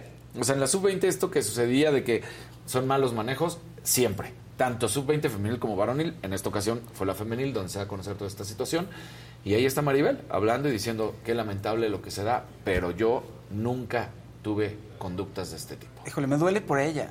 O sea, me parece una, una Es la gran primera futbolista. Una carrera gran- intachable, limpia. exactamente. Sí, un- una, una personalidad muy importante para el país, tal cual, para- ¿no? Sobre todo inspiradora. y que de pronto se interrumpa así su carrera. Claro, o sea, mira, no, no voy a exagerar, pero en, en lo que es, es hombres contra mujeres en el fútbol, lo que hizo Maribel Domínguez durante toda su trayectoria es a la par de lo que pudo hacer Hugo Sánchez en su momento. Es una mujer que se ¿Y fue a España. casi lo mismo, supongo? Por supuesto que no. Por supuesto que no. Obvio no. Este, es, es una mujer que abrió el camino para los futbolistas, para que llegaran a España. Es una mujer que puso en alto a México. Curiosamente tampoco le fue bien con la selección mexicana. cuando, O sea, Sí, esa sí. es Maribel Domínguez eh, a nivel carrera. Y, y ella dice, a mí nunca, nunca, nunca esto de que me acusaran. Lo cual además ya había quedado claro también que si era eh, totalmente erróneo esa acusación de conductas inapropiadas sexualmente hablando. Y, Y de lo otro, Jefe pues- Fausto, ¿te puedo, puedo enriquecer? Por el favor, tema? comenta, Gracias, Maca, participa. gracias. No, es que, por ejemplo, el- un diario como Record, por ejemplo, súper misógino, que nunca, nunca se molesta en cubrir lo que hacen las mujeres en el fútbol, no dudó en cubrir esta nota. Es lo que todo el mundo Por estaba ejemplo, diciendo. sí. o sea, no hablan si gana la selección, no gana, no hablan del fútbol eh, de las mujeres, del Sí. fútbol femenil, pero hay un escándalo así y ahí sí es importante. Solo, ¿sabe qué? Es pregunta, es pregunta, Y jefecito. en- no, pero en redes sociales había otro fenómeno peor. Como mucha gente se la agarró, muchos misóginos, sí.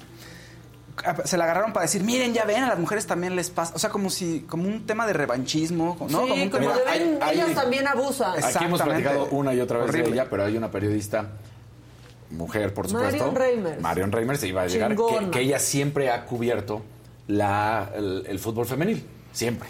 Y siempre ha defendido y todo. Entonces, de hecho, ella salió cuando sale esto. Primero dijo, eh, idiotas, entérense. Bueno, esas son mis palabras, pero fue como, idiotas, entérense. Y después dijo, ¿cómo es posible que los que nunca voltean a ver ahora sí quieren subirse al tren de esta información cuando es totalmente incorrecta? Y es cierto, ¿eh? muchos acusaron, muchos que nunca eh, habían volteado a ver a la, a la selección femenil y que tampoco hicieron el mínimo esfuerzo por investigar de manera correcta, acusaron a Maribel. Sí, porque Agarraron y dijeron, Maribel, y tú dices, oigan, en el contexto. así no va, ¿eh? Exacto, en el contexto no iba así. Si leías con atención, Pero es, que es lo mismo parte. que se ha manejado, digamos, el caso de Maribel obviamente tiene ciertos eh, elementos, pero el, el rollo es esta acusación pública, ¿no? Claro. Echarle a la leña y no tienes ni las pruebas, no tienes ni, ni la manera de comprobar lo que estás diciendo y de esa manera, pues bueno, se inculpa a, a cosas que, que, pues no se prueban o que no tienes la manera de comprobarlo y pues eh, al final Maribel incluso en algún momento dijo, oye, pues están dañando a mi familia, se están Claro. metiendo, o sea, tranquilos. No, pero es para que vean lo que se siente. Casi, casi parecería. ¿no? Parece. Una revanchita. Y muy bien, jefe. sí. Perfecto, Gracias. aprueba. ¿Cómo va, jefe? Aprueba Underboss. Así. Gracias, gracias, Maca es- jefe. está en las tinieblas, ella mueve los hilos. Oigan, y les tengo una que tiene que ver con eh, la movilidad para este fin de semana, No, porque pero no se les olvide. Pregúntale a Fausto si ¿Se, se, se puede? ¿Se Por puede? supuesto, no interfiere con Luis. No, no interfiere, Ah, es para enriquecer, enriquecer tu fin de semana y te preocupes por dónde puedes circular y no. Porque hay Maratón de la Ciudad de México, no se les olvide, el Maratón de la Ciudad de México es este domingo 28 de agosto. Va a haber aproximadamente 18 mil participantes. Esta es la ruta que estamos viendo de cómo va a estar, por dónde van a... No, sí, en verdad, ¿eh? porque recuerden que cierran Sí, yo te todo. el domingo, entonces. Ah, ¿verdad? Gracias, Ya. Sí, no, es que No eso es un Exactamente. Por suerte me despierto ya cuando acabo. No se les olvide. Ahí les va. Eh, los múltiples cierres viales ocasionados por la ruta que inicia en Ciudad Universitaria y termina en el Zócalo. O sea, esto afecta, por supuesto, a Avenida de los Insurgentes, hasta Viaducto, se va a ir por el centro. Entonces, esto desde las 6 de la mañana hasta más o menos las 12. Dicen que por ahí de las 9 y media a 10, pero la realidad es Ah, que claro. hasta las 12 para que tomen sus precauciones. Estos son la- las rutas que sí se van a poder utilizar de transporte para que también lo sepa. La red del metro que estará funcionando sin problema alguno.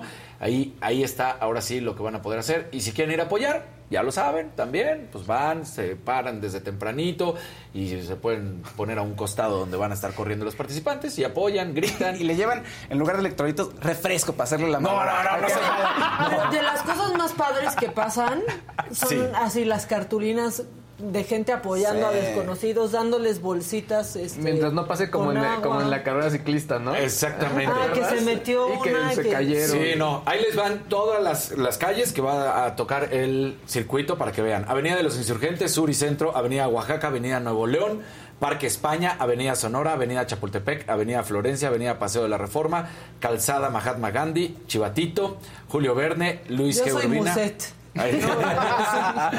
Presidente Mazarik, Molière, Ferrocarril de Cuernavaca, Ejército Nacional, Tiers, Darwin, Rubén Darío, Paseo de la Reforma otra vez, Ignacio Ramírez, Avenida República, Juárez, Calle Bolívar, Calle República del Salvador y Avenida 20 de Noviembre. Esto es todo lo que va a estar cerrado y sus alrededores para que lo tengan muy bien contemplado y sepan cómo moverse. Perfecto, muy bien. Luis ya tiene las apps de movilidad, ¿verdad, de Luis? Ah, sí, no, no. Claro, Muy bien, claro. Eso. El jefausto. No, no, ya por tiranizando aquí. Ahora sí, ¿quién va? ¿Qué- qué- Dice, ¿Otra, otra tenemos o ya? ya- ¿Quieres sí. otra? Sí, aquí siempre hay información. otra. Fausto, si eres el jefe, ve el prompter a veces, ve lo que dice. Ay, Dios santo. Bueno, está fallando el micro de Daniel, me avisan. A Vamos a partir de ahora está fallando cambiar. el micro de Daniel. Tú eres el Y jefe, tú decides. No, si oye, en cabina, no. en cabina están muy rudos. La lucha de poder aquí es ter- terrible. ¿Qué otra cosa? ¿Qué otra Es nota traes? ¿Sí perdón traes? que ¿O te ¿Qué pasó? Fausto. Es Vamos. que mira, aquí escuchamos mucho y leemos mucho a la gente. Y entonces Elena, Elena Lezama está diciendo que con la pena, pero que Fausto no está haciendo clic. Entonces, para que hagas Ah, clic, te traemos un mouse. Gracias. Entonces, ya estás así. Haz clic, por favor, Mira, con la gente. está. Está. al revés. ¿Ves por qué dice? ¿Ves por qué Haz clic. No- Ya está. Ya no sé ni qué es. Solucionados sus problemas, Fausto ya está haciendo clic en este momento. Lezama. Perdón, Gracias. ahora sí sigan Muchas adelante. gracias. Ya era una idiotez. Gracias. Pero tú haz clic. Yo Cada vez que digan que no haces clic, lo haces. Daniel, Gracias. con la que sigue. Eso, con la que sigue, por favor, o con Por la que favor. sigue nota. Con la nota que sigue, por favor. ¿Qué? ¿Daniel o Fausto? No, ¿qué pasa ya? Ve a la cabina. Esto es una, esto es una anarquía ya. No, vamos, una nota más, sí, está bonita. Haz clic, haz clic, haz Ahí clic está. con la gente. Bueno, eh, para que no digas, hay más información. Rápido, rápido, rapidísimo. Fórmula 1 se da a conocer porque este fin de semana va a haber Fórmula 1, pero la noticia es que Daniel Ricardo, una salida que prácticamente estaba más que anunciada, con McLaren se va el piloto australiano, que hace además unos días había platicado en el canal de Fórmula 1 y decía que uno pues de sus ejemplos a seguir era el Checo Pérez. Y hacía alusión a que el checo justamente estuvo a punto de quedarse sin correr en la Fórmula 1, no tenía equipo y de repente llegó la llamada de Red Bull y ya sabemos cómo le ha sonreído este segundo aire, quinto, como sea para el checo, pero que la verdad lo está haciendo muy bien. Entonces él decía, las cosas no se dieron con McLaren, es, es lamentable, pero pues la verdad es que no sé qué vaya a pasar, pero tengo mis ojos como lo hizo Checo. Si Checo pues ha demostrado su carrera, el temple, el conocimiento, eh, ya no eres un joven que pues estás en la locura y hablaba de él, pero hacía estas comparaciones con Checo y decía entonces yo voy a esperar mi turno y creo que puede salir algo muy bueno. Se termina entonces su relación con la escudería de McLaren y vamos a ver cómo en dónde termina, qué asiento. Se habla de que podría llegar a Alpine. Hay que ver en cuál se sienta. ¿no? Exactamente, ¿no? Porque recordemos que ahí tiene que tener asegurado, porque si no, no se puede sentar. Exacto. Ok, jefe Fausto. Gracias, Está gracias, ansioso Xavier. aquí, mire, Por está favor, con, con nuestro Luis G.I.G., por favor. Ya, pero también Fausto, parece que estás...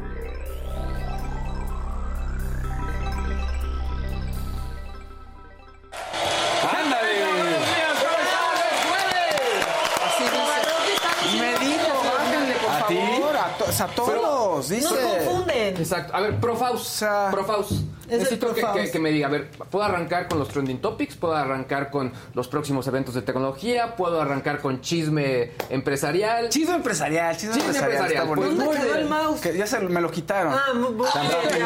A ver, Pero ya hiciste clic. Yo les había contado que eh, Elon Musk iba a llamar a varios ex ejecutivos de Twitter para que atestiguaran a su favor durante el próximo juicio, que pues, obviamente se va a llevar a cabo el próximo 17 de octubre y que tiene que ver con la compra de esta compañía. Pues bueno, uno de los que va a llamar se llama Peter Satko, que fue un ex jefe de seguridad en esta plataforma. Y lo que este ex jefe de seguridad ya filtró a medios como, de, eh, como CNN y The Washington Post es que básicamente al interior de Twitter es un despapalle. Que no tienen control con el tema de seguridad y que incluso algo que se vuelve impresionante es que mintieron las autoridades de Estados Unidos con respecto a si había realmente una buena reglamentación con respecto al manejo de la información de toda la gente que participa en esta red social. La gente de Twitter dijo, no, no es cierto, se trata de un ex empleado que no se fue en una buena situación y no hay que creerle demasiado y nos podemos remitir a pruebas, ¿no?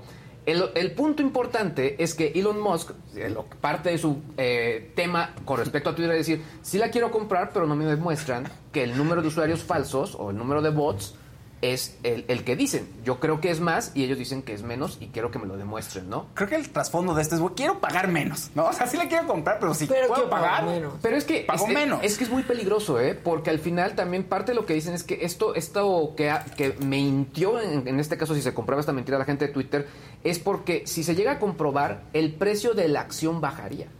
Entonces los accionistas perderían muchísimo. Es- ya se volvió un círculo eh, vicioso. Ahora esa es su salida, ¿no? Para no, para no Yo comprarlo, creo- porque... Yo creo que Elon No Musk, perdón, efectivamente sí la quiere comprar. Pero, Sí. como decimos, ¿no? O sea, o- la pregunta es, más bien, si él la quiere comprar o no la quiere comprar, pero se quiere echar para atrás, ahí voy.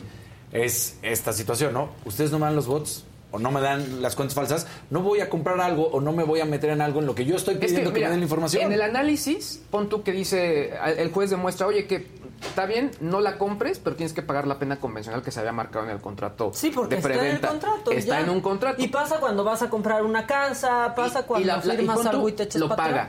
Pero aún así, Twitter perdería más. Porque entonces se comprobaría que al final sus cuentas falsas no son las que dicen ser. Y por lo tanto el valor de la acción bajaría y los accionistas terminarían perdiendo más. Está muy interesante lo o que sea, va a todo está a favor de Elon Musk. Todo está a favor. Básicamente se, está plantando así el caso. Este, este tipo, eh, eh, Peter Satko, ya se comprobó que él va a estar en el juicio, va a estar atestiguando. Así que esto es únicamente un ingrediente más de lo que estaría ocurriendo el próximo 17 de octubre. Y bueno, si estás de acuerdo, mi Faust. Que eres una lindura, dicen Faust. pues. Gracias. Nada. Oye, ya ¿Por me dijeron aquí que cuidado contigo. Ya ves que me habían dicho contigo. ¿Otra vez? Dice, sí, Maca es el bully de Faust. Este, Maca es la que mueve los hilos aquí. ¿Ustedes qué creen? O sea, Maca es todo aquí. Es omnipresente. No, no. Sus tentáculos de poder, todo. así como. Mira, esta, esta dicen de nosotros. eh, están equivocados, pero luego terminan diciendo. Cacerín y el Faust no se caen bien, pero se bromean bien chido, bien pesado y bien rudo. Ah, bien, bien. Ah, o sea, sí nos caemos No, bien, sí, además. sí me cae bien. Digo, y sí, sí nos bromeamos. Sí nos Los que no se caen bien son. Ay, no. No, Luis Gige, hoy quiero decir una cosa. No Perdón, ya, lo, lo último y sigues con tu No sección. pidas Discúlpame. perdón, es tu día. Ya, y Oye, llegaba yo como- aunque dicen que te estoy acosando laboralmente, o sea, ya, por favor. Llegaba yo como el nuevo y Luis G. se sentaba en la sala de juntos. Llegaba yo, hola Luis, ¿cómo puedo sentarme aquí? Sí, claro, yo aquí me siento todos los días. Y dije, híjole, no le voy a hablar mucho porque pues, lo, voy a, lo voy a distraer. Y pues medio intentaba hablarle, este, a ver si no se enojaba y todo. ¿Qué crees? La primera semana estuvo ahí, ya la segunda semana ya no va para allá. No. Entonces dije, te molesté, ya está en el Starbucks, se va a trabajar en el Sí, Starbucks. Ya, mucho. ¿Por qué? No, terrible. Habla Es que Luis mucho. es difícil, es su espacio. Él- Sí, él dice este no, no, no, es- no. Es que la gente no se da cuenta porque tiene una cara angelical, pero el más rudo, Sí. ¿quién es? Es Luis G. el más Exacto. rudo. Sí. No, llegaba yo. más tarde, llego a trabajar al Starbucks O sea, ya. la verdad yo no les hago nada porque yo ni convivo. No, este, llegaba yo, llegaba yo. ¿A poco no cuando llegaste te dijeron, aguas con Luis G.G.? Sí, claro. O sea, el- pero así se oía una voz pasar. Jimmy. Con- Cuando se fue. Cuando se fue. Sí, sí. Exacto. Eh, Yo, Jimmy, Jimmy, y ya de pronto ya me gusteó, ya no me volvió. Se bloqueó comunicación. No, llegaba yo, déjame así mi mochilita, ¿sabes? En un rincón. Y nada más veía como Luis agarraba así sus cosas, maca, mira, fíjate, así. Y hacía el café para Y se acá. fue alejando. No, mira, computadora vamos para acá y así se mira, hacía. El primer día hasta Right Lady y ahora ya puñalada por la Y tú, estás dando, trapera. y tú estás dando este bolillo con cordonazo. No, Exacto. no estoy dando Y yo que te- Claro. yo la amabilidad. Ahora, No, ¿quieres yo saber estoy Esto, es una amiga, casos de la vida real, de americanistas. Esto es lo que pasa con los americanistas. A ver. ¿Sí o no? O sea, la gente quiere conocer la neta. Dinet, como ¿Dinet? dicen por ahí. Dinet. O sea, pregunten quién es el más sentido, quién es el más enojón o algo así y les No. contestamos porque yo, Claro. creo- yo ni sé. Quiero decir que Luis GG sí me dio ride, obviamente, y me, me ofrece cotidianamente ride. Y su esposa es súper amiga. O sea, la doctora Sí, es. La doctora es nuestra O sea, amiga. Sí, Exacto, claro. sí, claro. Bueno, también Luis es mi amigo. La doctora es- Sí, Luis es cuate. Pero la doctora O sea, aquí quedó muy claro que si llegara a pasar, que esperemos que no, Luisito, serías el ghosteado. O sea, Claro, la no, amiga Luis. es la doctora. Exacto, exacto. O sea, Ah, sí. no, Luis, no, Luis, a mí me Luis, queda la claro. A mí me Luis, queda claro. usted. O sea, Exacto. nosotros cuando estábamos buscando un especialista en tecnología, yo le escribí a la doctora. La doctora. ¿Tendrás alguien en mente que hable de tecnología? de- Exacto, exacto. Tengo uno, pero ese no puede. Exacto. Te voy a tener que recomendar a. Sí. No, yo justo sí le escribí a la doctora para pedirle los datos de Luis G. Eso. Porque mi, re- mi vínculo Es la doctora, la claro. doctora. Es pura broma. Yo es quiero, legalidad. Quiero mucho a Luis uno, uno va con, directamente con los... Y se ha, ha sido Amigos. parte importante de la casa. De tu desarrollo. de mi inducción en este espacio. Luis. Exacto. Ha estado ahí de la mano conmigo. No me suelta. No, y yo chingo a mi madre. Así, ¿quién es? Se les olvida bien fácil quién les habló. Exacto. A todos, a, A todos, menos ¿le a diste ti, poder? a ti. Sí. Me diste poder. Vi cómo ha cambiado. Qué un feo. día de poder y ve nada más. Ve, Un qué día de feo. poder, Un día de poder. Para que, y aquí Veníamos tan diciendo... tranquilos, veníamos Sí. contentos, le dan Poder un a espacio a, alguien. Fausto y vean lo que hizo. Ya. Exactamente. Mira, está, está diciendo, ay mi mamá, creo que me estás marcando sin querer, ¿verdad mamá? Este, bueno, eh, dicen, el mátalas callando es Luis, diciendo. Fa- el Faust es miembro y no precisamente del canal. Ay, oh. Que ya mejor comenten sobre las faldas de jerga. ¿Qué es eso de las faldas Es una de nueva jerga? tendencia. Es una ¿Qué nueva está tendencia. Pues te pones una jerga es de esas que con la que barres, digo, trapeas y te la pones bonita y como faldita y te pones un cinturón bonito y ya. Queda, queda chulo. mira. Pues qué padre. Oigan, la sección de Luis, o sea, Luis, Sí, por favor. Perdona. Ya, ¿puedo, perdón. puedo continuar a mi amigo? ¿Ves? Te soba, Hermanos. te soba, pero, o sea, Pero te pega, exacto, pero te soba. exacto, Ya te dio tu lugar, ¿no? ¿Podemos ir con el próximo evento de tecnología? Por favor. Perfecto. Muy bien. Arturo se encabronó, eh, perdón, pero te están defendiendo. Está. ¿Qué Arturo? Dijo, ah, no, Rubalcaba. no, Sí. no, Fausto, de mi Luis no vas a hablar. No, no, Arturo. Elías Ayú. Exacto. Bueno, ahí está, ¿no? De pronto dicen que quieren desmadre, ahí lo tienen. Ahí ahí está la falda de jerga. Ve. Ah, mira. No, ahora está. sí que ahí se rompió una jerga, ¿eh? Exacto. Exacto. Sí, O sea- ahora sí que vale. Ya se la encuentras en no sé qué tienda, en 8000. Alguna madre. Todavía no se ve, Esta sí vale jerga, ¿no?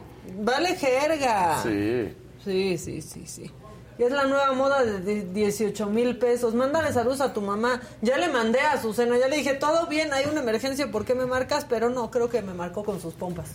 Eso es clásico, ¿no? Te guardas Sí, el sí, es el- atrás exactamente. tus nalgas marcan. Exactamente. Oigan, pues bueno, el próximo 7 de septiembre, además de aniversario como la canción de Mecano, eh, será el próximo evento de Apple. Ya se comprobó, el día de ayer ya mandaron las invitaciones a los próximos, eh, pues bueno, afortunados que estarán ahí. Regresan los eventos Pues presenciales. nosotros no. Nosotros no.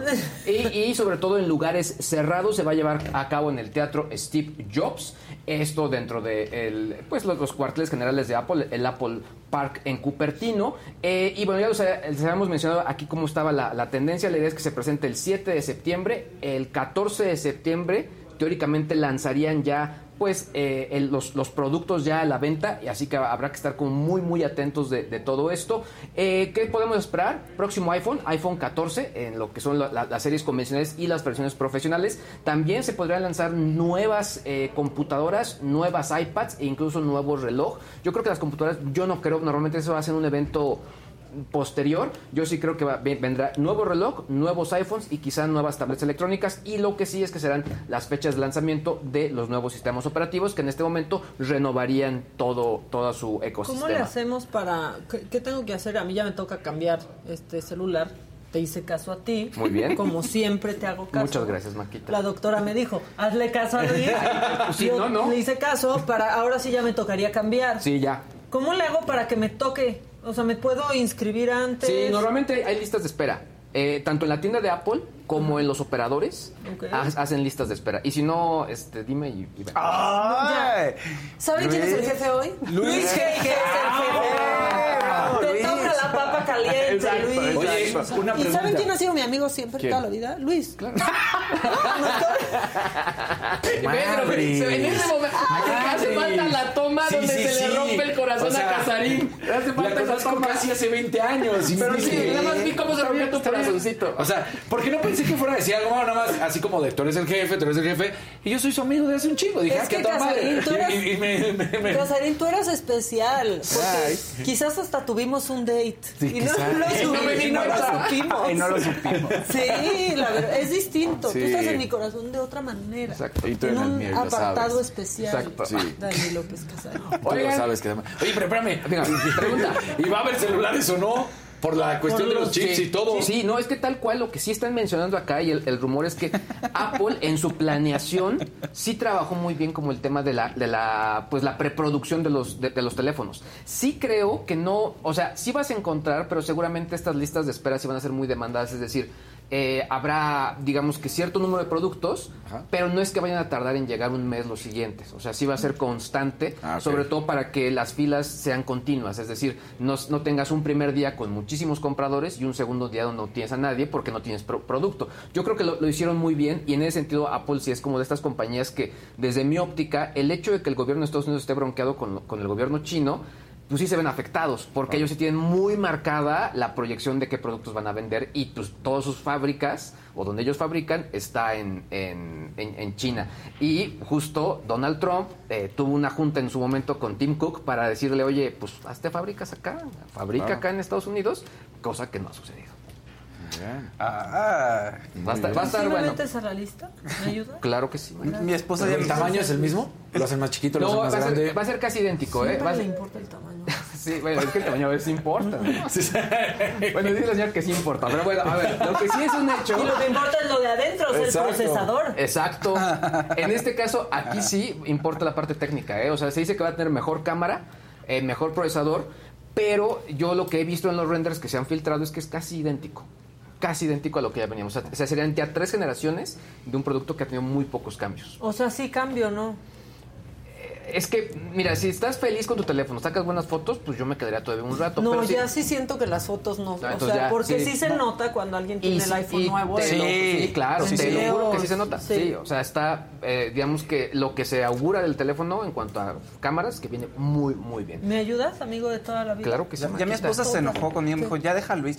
O sea, no seas mala onda. ¿Monse? Sí, Simón se me dijo, Mira, la conozco y se ve que es una gran persona. Sí. Sí. Le digo, "Oye, es broma, le digo, es broma, somos amiguis. Y al rato Luis ya me planó. No, sé, y luego le dijeron a Fausto en, en Twitter que yo no respeto a las esposas de mis amigos. Yo te respeto mucho, Monse. Incluso si quieres te hablo de usted. Pero en mí puedes confiar todo. En mí puede confiar, señora Monse, todo lo que usted quiera. Oigan, ya para cerrar, el día de hoy Ah, sí, ya- de que ya acabé, ya, ya me voy. acabé. Exacto, sí. Sí, eso sí sonó así como de yo ya me voy, ya me voy. Para irme, Dijo la señora, me toca tráfico al estar. rato. Exactamente, exactamente. Tengo que ir a Choquichis al rato, pero en fin. A ver, a Chucky Voy a ir a Choquichis. Exacto, voy a ir a Choquichis, exacto. Pero en fin, a ver.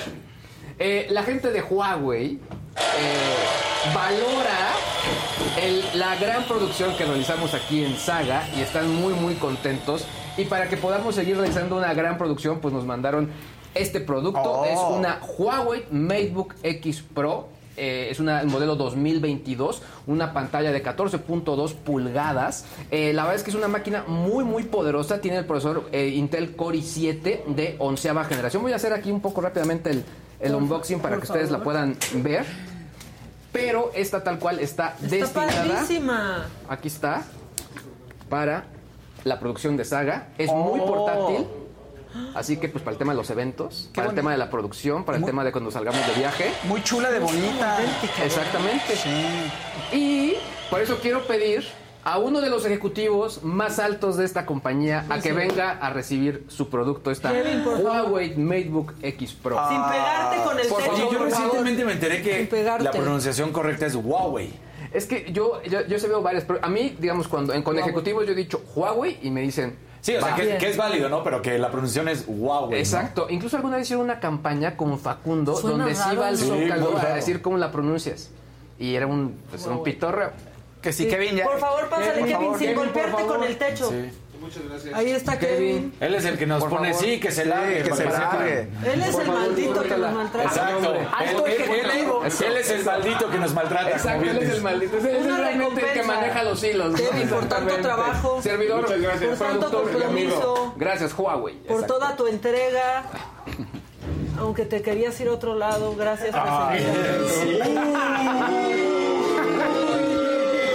Gracias. Hoy, hoy sí andamos. Oye, Bien a ver, filosos. Norma Herrera, y eso que no es no la actriz, aquí en el chat que es miembro, dice.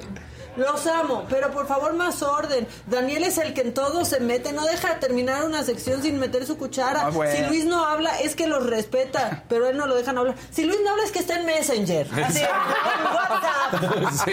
Estoy en el súper. Está en Corner Shop. No, oigan, vamos a seguir con esto. Nos quieren decir algo con amor. Con amor, con amor. Sí. O sea, me dan hueva, pero los amo. O sea, Me dan sí hueva, con pero los amor. amo. O sea, esas cosas O que sea- no sabes si dar las gracias o, o no. Sí, exacto. Háganlo así. Es que no sabes. Híjole, ¿me está diciendo un cumplido o, o Ajá, no? o sea- me dice Exacto, que lo exacto. contrario. Sí, como a mí un, eh, un crítico de telenovelas muy conocido, que es el maestro Gudini, Ajá. que seguro lo conocen, una vez cuando lo acababa de conocer, que estaba en me dijo, Maca, me encanta tu nariz. Nunca te la vayas a operar. y yo, ¿cómo? O sea, ¿Por qué me dices que te encanta pero que nunca me lo opere? Sí, o sea, no te la arregles, así está preciosa. Y yo, "Gra- gracias. Gracias. exacto, ya exacto. te dicen dos cosas que Claro, sí, ¿no? claro. Que les gusta y que no te la arregles porque está jodida, pero así se ve bien. Sí, exacto. Entonces, así díganos las cosas. Jodidona se ve bien. Sí. ¿Ves? Gabriela Peñalosa dice, Casarín es tipazo. Tipazo. Sí, muchas es un gracias. tipazo. Es, lo- es el que le cae bien a las mamás. Siempre. Sí, sí. Ay, ese joven.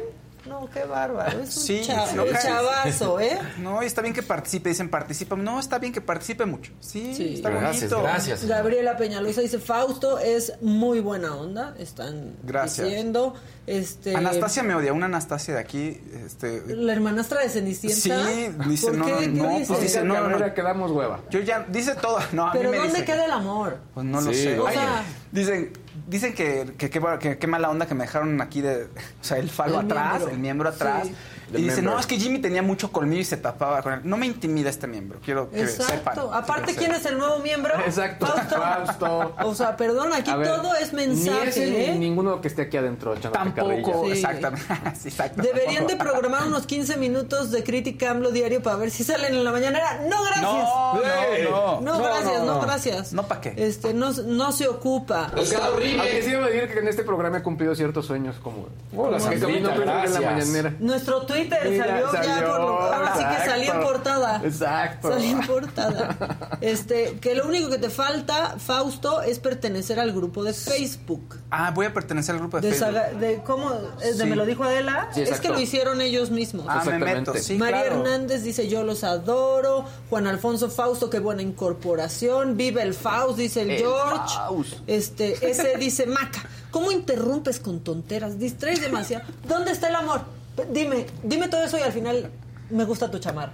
Exacto. Ya con eso. Exacto. O sea, ya con eso. Haz el amor, no la guerra. Exacto, la banda los adora, que sigan los éxitos. Anastasia Maca, si tienes el chat de la gente y no toleras críticas, no los leas. Y mira cómo te estoy leyendo. Claro. Oigan, algo rápido, Mírame. algo rápido, porque la gente en el chat me preguntaba y también me escribieron por Twitter sobre el documental del cual hablé el lunes pasado, eh, con, no, el martes pasado, perdón, con, con los abogados. ¿Ya se estrena? Ya se estrenó el día de hoy, es el del caso eh, Florence Cassés y Vallarta. Son cinco episodios, está en Netflix, está sumamente interesante, sobre todo porque, pues desde mi óptica tiene muy buenas voces. O sea, pueden ver ahí un poco la opinión de todo lo que ocurrió desde el expresidente Felipe Calderón, pueden ver también incluso al expresidente eh, Sarkozy. Eh, obviamente está entrevistada Florence Cassés. En algún momento se escucha la voz de, de- de Vallarta. En fin, un caso que tiene muchísimos aristas y que en este tema de pues eh, gente que está enjuiciada porque está- están en, en cuestiones que son, que son pues de oficio y que no ha habido un juicio realmente al lado para que los puedan ahí incriminar. Entonces, muy, muy, muy interesante. Cinco episodios y creo que van a despertar varios temas que, bueno, de los cuales incluso aquí ya mismo hemos tocado. A que lo vean los nuestros abogados, ¿no? Para hablar de eso el, el próximo martes. Yo ya lo voy a ver porque no, como que no tengo ahorita cosas que, ¿Qué que ver? ver. Como he estado muy dedicada al Mario Kart. Hubo el, que fue el- episodio, bueno, el episodio 4, eh, y sí me dejó muy mal. O sea, como que, me- así como este tema de me sentí indefenso de todo lo que Sí. puede pasar así. Pues no, no voy a ningún- indefensos. Oigan, No- ahora que la, que la- Macas, estamos, pues, Pues es que sí, ahora sí. que la Suprema Corte de Justicia de la Nación está hablando de qué va a pasar con la prisión preventiva, Preventiva, y quieren acabar eh, con, con ello, este el ministro Luis María Aguilar, pues han salido, hay un, un reportaje muy, muy bueno de Animal Político e Intersecta, en donde dice cómo quienes caen en esto, pues son principalmente las personas de muy bajos recursos, por ejemplo. Y entonces, pues una figura así afecta más a quienes no pueden defenderse, con un abogado que paguen ellos, que les Claro. toca un abogado de oficio. Entonces, búsquenlo. eh, lo tiene Animal Político en su portal e Intersecta también lo tiene. Para que la gente sepa que no se hace para defender al criminal que está en boga, ¿no? En redes sociales al que todos queremos linchar y que no va directamente para defender a, es- a este tipo de criminales, sino que había- habemos todo un grupo ¿no? de Sí. la población que estamos vulnerables a ese tipo de figuras. Exacto, porque lo que dicen es que termina con la presunción de inocencia, ¿no? Porque pues pareciera que todo el mundo es culpable Exacto. hasta que se muestre lo contrario y tendría que ser al revés. O sea, imagínense que alguien caiga en prisión preventiva porque piensan que hay riesgo de fuga y esa persona pues no puede ni siquiera pagar el, el abogado Claro. y estar dentro de la cárcel para tener es, vivir más o menos dignamente es muy caro también y ese es un problema real. Oye, y también sale ahí la, la senadora eh, Olga Sánchez Cordero, cuando estaba obviamente en la Suprema Corte, pero me impresionó el cambio de look que tuvo. Así. Sí, O sea, nada más que entrando ya en la Y banalidad. se vestía súper cool. Pues verdad. siempre, ya te digo, Sí. como, como, como esta Como onda. ondita. Exacto, Sí. pero en ese momento, pues ahí como obviamente ya con la toga y todo este rollo, o sea, no sé, como que dije, ah, caray, no, como que... no- Es otra. Es otra, Sí. es otra, exactamente. Oigan, eh, nada más para que vean un dato de esta investigación que les digo. 70% de las personas en prisión preventiva son pobres.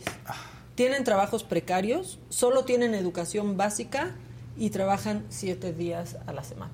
Está bien buena, la verdad, esta investigación. Si pueden, échenle un, un ojito porque está bastante interesante. ¿Quién era el jefe ahorita? Eh, Luis. Ya Luis, ¿verdad? sí. Exacto. Hay una sección que se llama Macabrón. Cuéntame, cuéntame más. Entonces aquí es como que reírnos de lo que pasa, reírnos cuando deberíamos de llorar en realidad, porque muchas de esas cosas nos cuestan a nosotros. ¿no? Ok, ok, Como ok. Nuestros impuestos que no sirven para nada, porque pues, los baches no se tapan. Suena muy bien. Suena bien. ¿Vamos ¿Crees? con esta sección? ¿Vamos? Sí, podemos. Claro, por favor. Gracias, Luis. Hombre, un placer. Amigo del alma. Hombre, amiga. Amigo del alma. Casi hermana.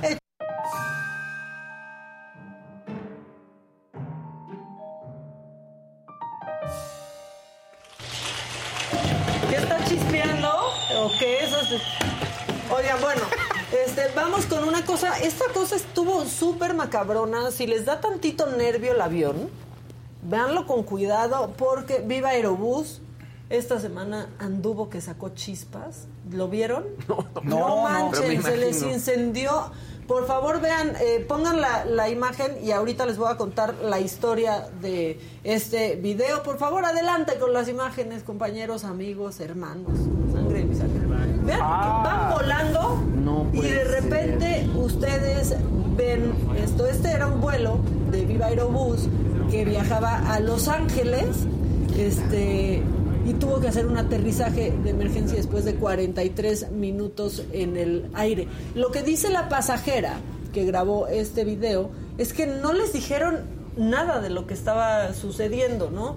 Y pues platicando con algunos especialistas decían, bueno, es que los proto- el protocolo es que los pilotos estén solucionando la situación. Claro. ¿No? Y sí, muchas veces en un vuelo pasan cosas que tú ni te enteras, pero cuando ves que hay llamas, Sí, cuando es tan claro. este, pues sí te deberían de poder decir de como, poder decir algo, ¿no? como de película, ¿no? Que te asomas y ves ahí. Sí, y de el hecho en el audio, eh, este vuelo que iba a Los Ángeles, pues escucha que hablan en inglés y decían, is it on fire? O sea, como que la gente no sabía qué estaba pasando. no miedo. pasó a mayores, este vuelo con 140 pasajeros logró hacer el aterrizaje, pero desde abajo también lo detectaron algunas personas y también tenemos ese video como se vio pues desde la tierra. Ese momento en que había llamas en el, Qué en el aire, miedo. ahí está, y escuchen la narración de la gente, si le pueden subir aquí, ¿no? porfis.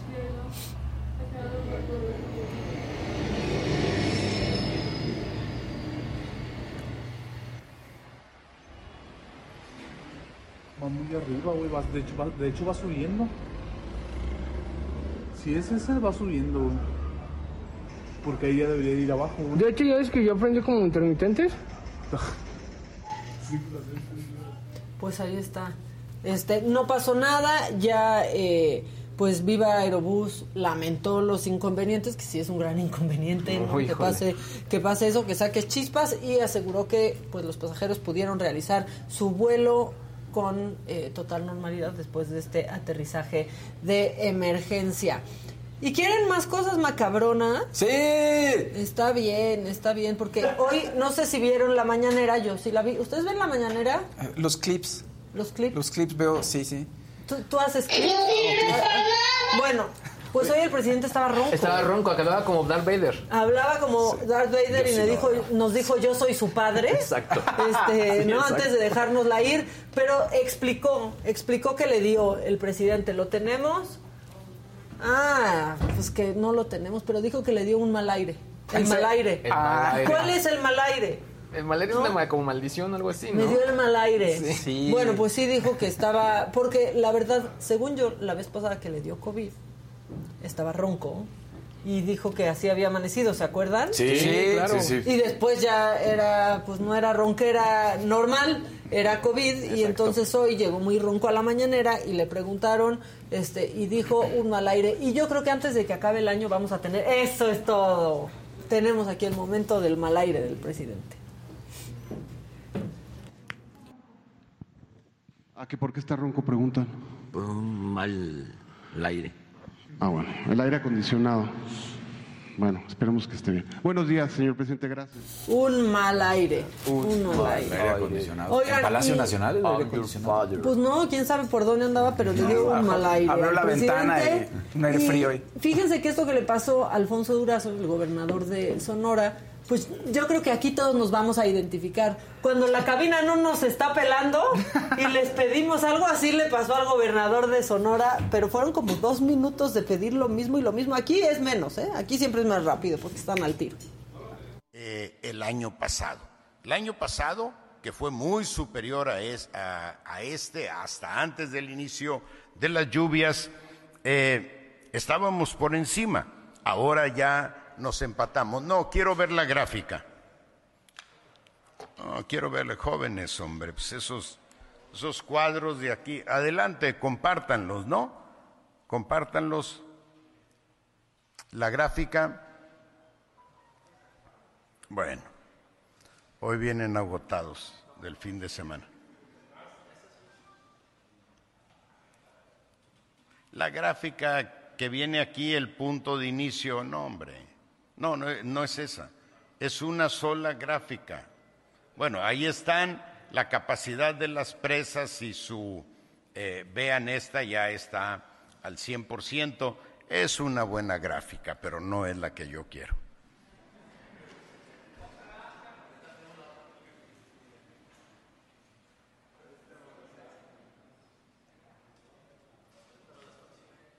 La gráfica es, es una sola gráfica que marca la evolución del incremento de las presas. No, e- es, es- es esta, a ver. E- Es esta. A ver, van a ver aquí es de qué manera impresionante se incrementa el, el acopio de agua, el almacenamiento en las presas.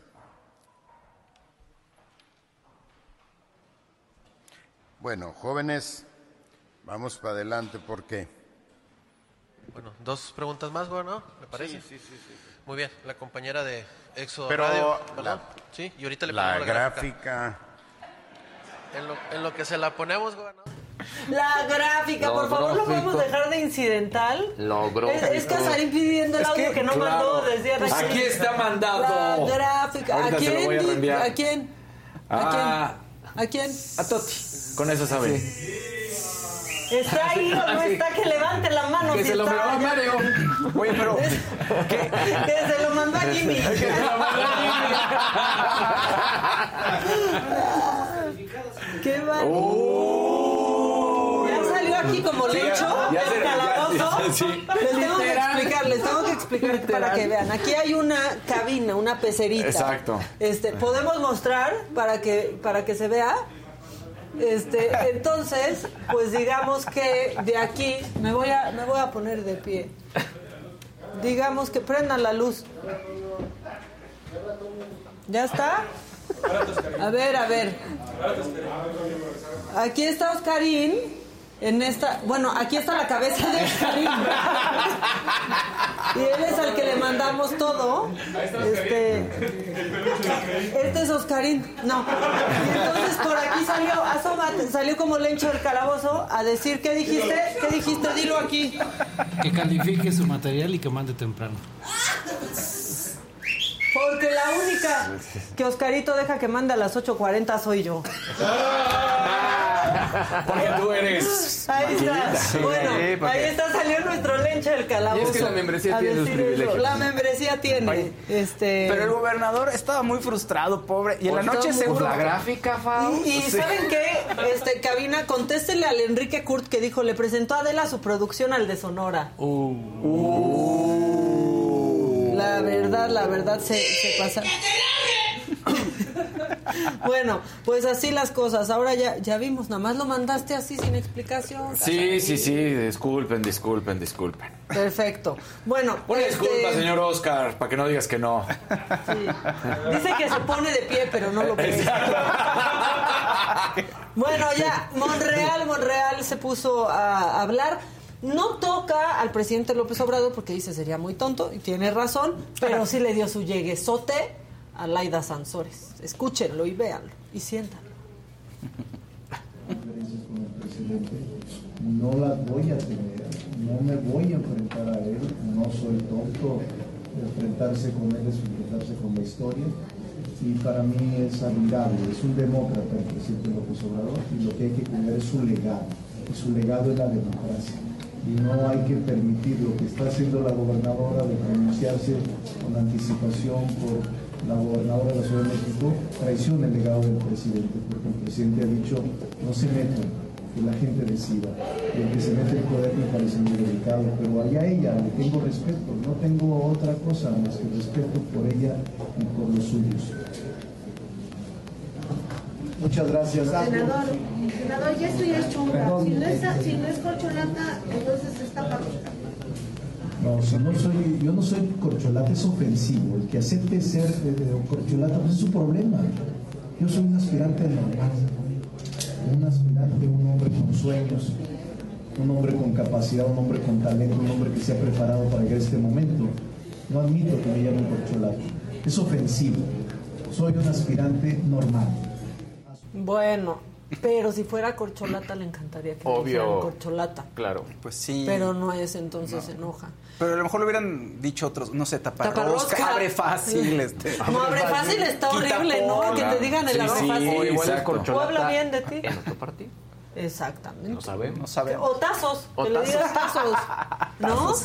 Oigan, bueno, este, el diputado Leonel Godoy se enojó, dijo que cuidadito, cuidadito, cuidadito con seguir hablando del hijo del presidente, porque es menor de edad y yo estoy de acuerdo, no, de no lo sí. critiquen por absolutamente nada, pero pues si el niño de pronto sale con unos tenis que en un inicio no cuestan esa millonada, pero que después sí, pues la gente se le va a ir encima, porque son varios supers, diría mi amiga íntima y personal, Lola Cortés. Esto dijo Leonel Godoy. importante para un debate de altura, de nivel, que se hable con la verdad. Aquí vino La semana pasada, una senadora agredir, violando los derechos de los niños, al hijo menor del presidente. ¿Y quién es? Y quien es secretario, quien fue secretario, sí dijo que te usaba eh, tenis de quién sabe cuántos miles de pesos sin constarle. Cuando esos niños tienen derechos, como también los tienen las mujeres, por cierto. Entonces, lo que se va... Tienen derechos como también los tienen las mujeres, ya que venía al caso. Y sí, por supuesto que tienen derechos, y sí también las mujeres, pero que venía al caso eh, lo que dijo. Y andaba inspirado ayer Leonel Godoy, porque de plano dijo que ningún chile nos embona. Y a ti, Leonel Godoy, ¿cuál te embona? Caram es un inicio en la ruta correcta de que se haga justicia. Eh, y cada caso tendrá que ser analizado en concreto, como es el mismo caso de Murillo Caram, se tendrá que analizar a la luz de, de las acusaciones y de las pruebas que haya de cargo y de descargo. Pero yo reitero que en mi opinión ya haber eh, dictado 83 órdenes de aprehensión contra este, autoridades, exautoridades federales, este, militares, estatales, municipales, contra el crimen organizado en Guerrero, a mí me parece que es un buen inicio. Bueno, yo creo que el asunto de lo que vimos hoy es que pues ningún Chile les embona. No les gustaba que no hubiera detenidos. Ahora que hay, acusan de que es, es- es, politizar la justicia, lo cual es falso. En este momento se está llevando un proceso debidamente y será el juzgado. ¿Cómo son? Me gusta la propiedad con la que hablan los políticos. Pero uno como Claro. quiera, ningún casi nos dice las gatas floras. Sí. claro. Puras gatas floras ahí. Sí, eso de la gata flora es maravilloso, ¿no? Sí. Bueno, este, un llegue que logró More, eh, pues no, no Morena, Noroña, ayer a Movimiento Ciudadano, y se los voy a explicar porque quiero ser muy puntual. Cuando tomaron posesión los senadores, hubo un prista que no podía, uno que iba a ser senador prista, porque tenía denuncias de violencia doméstica, ¿no? Este, sobre sus hijos y su esposa, y dicen, pues que no podía tomar posesión, pero hubo alguien que sí lo acogió, no fue el PRI, y fue Movimiento Ciudadano. Y entonces Noroña, pues ya para hablar como habló Leonel Godoy, se la dejó ir a Movimiento Ciudadano y fue muy puntual. Ya estamos en un punto en que Noroña a veces tiene razón. Explíquenme. Pero tiene autoridad moral Movimiento Paniaguado cuando es un generador de violencia intrafamiliar, quien golpea a su mujer, quien le arrebató a sus hijos, eh, producto del poder político que en el fuero se respalda, pues ya se salió. Por cierto, ¿notaron que tiene su chango y su león? Porque Sí. Le dijo chango león. Pero se ve muy coherente aquí en esta. Lleva Pues como sí. esta- una temporadita diciendo cosas muy coherentes, Sí, la verdad. Y muy sonriente, como que hasta me está cayendo Por eso les estoy diciendo que no sé qué pasa. A veces Sí. hasta suena más Sí. coherente que otras personas, la Eh, verdad, ¿eh? Completamente de acuerdo, sí, es cierto. Sí, ¿verdad? Estoy Es que no sé si, si está viendo que hay un relajo allá afuera con todo esto y pues está aprovechando justo para pues volverse como la, la voz pues más pues sí La voz de la coherencia. de la coherencia Pues sí, pues con Lili Telles ahí nomás diciendo changoleón, changoleón, Ay, sí, ya o sea, ya, ya, también, ya. o sea, ya en serio, ya dejen de pelear, de pelear por esas cosas. Oigan, hay que hablar luego de las ambulancias Patito Sí. en la Ciudad de México, pero ese, a ver si mañana hablamos de eso. Y esta última sucedió en Detroit y no tiene por suerte nada que ver con políticos, pero esta resbaladilla que existe hace años, pues ahora se hizo viral porque empezó a cobrar este, varias víctimas. Vean esto, a quién se le ocurrió, pero viene el fin de semana y yo así me quiero dejar ir como la gente en Detroit, no por Detroit. Vean. Ve, ve, ve, ve. Ay, ¡Qué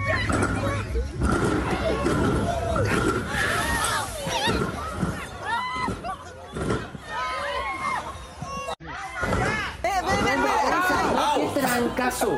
Eso es como, como aquí cualquier calle. ay, ay, ay. De hecho, eso? es como caminar en Es una en- en banqueta en es eso. Detroit. Wow.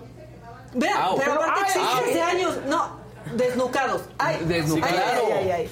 Pero felices. Desnucados, pero, Pero felices. felices. Sí, ¿no? porque ven, siguen Para- subiendo, o sea, están viendo cómo rebotan. Parapléjicos pero felices. No, no, no, no, no, que la verdad está horrible.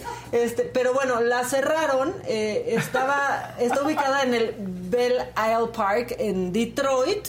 Este, son 12 metros. Necesitas su- subir 80 escalones para llegar hasta ahí. Así había una en divertido, pero menos extrema. No, No, exacto. También de metal, a mí eso siempre me han dado miedo. Bueno, la tuvieron que cerrar y le hicieron arreglos que consistieron para hacerla más lenta Ah. en ponerle agua y grasa. Ya, ya no es Para que la gente pues ahí vaya frenando con sus nalguitas. ya no es diver- le quitaron la diversión. Le quitaron la diversión, este, porque pues ya no hay heridos. ¿no? Exacto. Este, aquí lo podrían hacer en México y entonces sería un negocio redondo. Al terminar te está esperando una ambulancia patito, ¿no? Exacto. Para llevarte a un hospital Claro. con el que la ambulancia patito tiene un deal para que te cobren más. Ay, a ver si sí hablamos de eso mañana, porque está Sí. cañón lo de las ambulancias patito. Bueno, ya les dije que hoy hay Saga Live. Ya. Siento que solo lo he dicho como tres veces hoy. Pero Pero, necesitamos decir, que ¿no? entre Se nuestro nos invitado. olvida. Así que hoy hay Saga Live. ¿Y quién viene? Eddie Small toma la Saga Live. Pero a ver, dime, ¿tú desde qué edad cantas o sabías que esto era lo que querías hacer?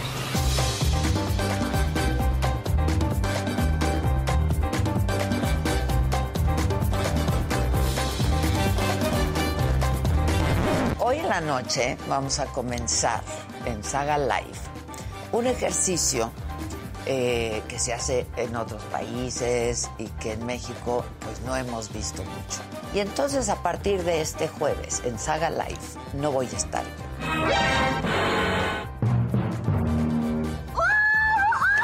Cada jueves vamos a tener algún conductor invitado para que ustedes los conozcan, los disfruten, se pasen un buen tiempo y un buen rato con ellos.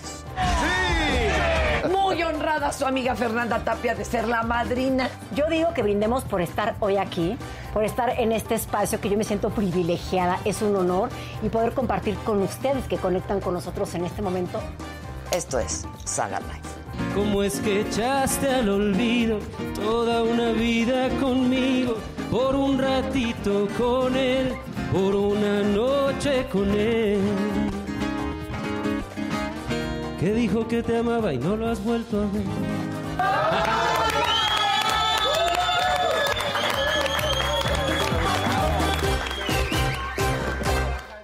Y ya si andaban despistados y viven debajo de de una piedra, quizás no les quedó claro que los jueves así es Saga. Llegan conductores nuevos a hacer el programa con invitados y armar su desmadrito, que el desmadrito lo armaba los jueves la señora de la casa, pero ahora lo arman ustedes. Mismo ¿no? espíritu, diferentes conductores. Exactamente. Oigan, y el circuito de tenis de la WTA, que es Women's Tennis Association, está conformado por diferentes torneos y se disputa a lo largo del año en distintas sedes de Europa, de Asia, África, Norteamérica y también en Latinoamérica y Australia. Por primera vez, América Latina va a recibir una competencia de esta categoría y va a ser en Guadalajara, que es como mi segunda eh, casa, y así se pone pues a la par de las capitales del tenis mundial, como pues tú sabes bien, Dani, Sí, sí, Dubái, sí. Doha, Madrid, entre muchos otros.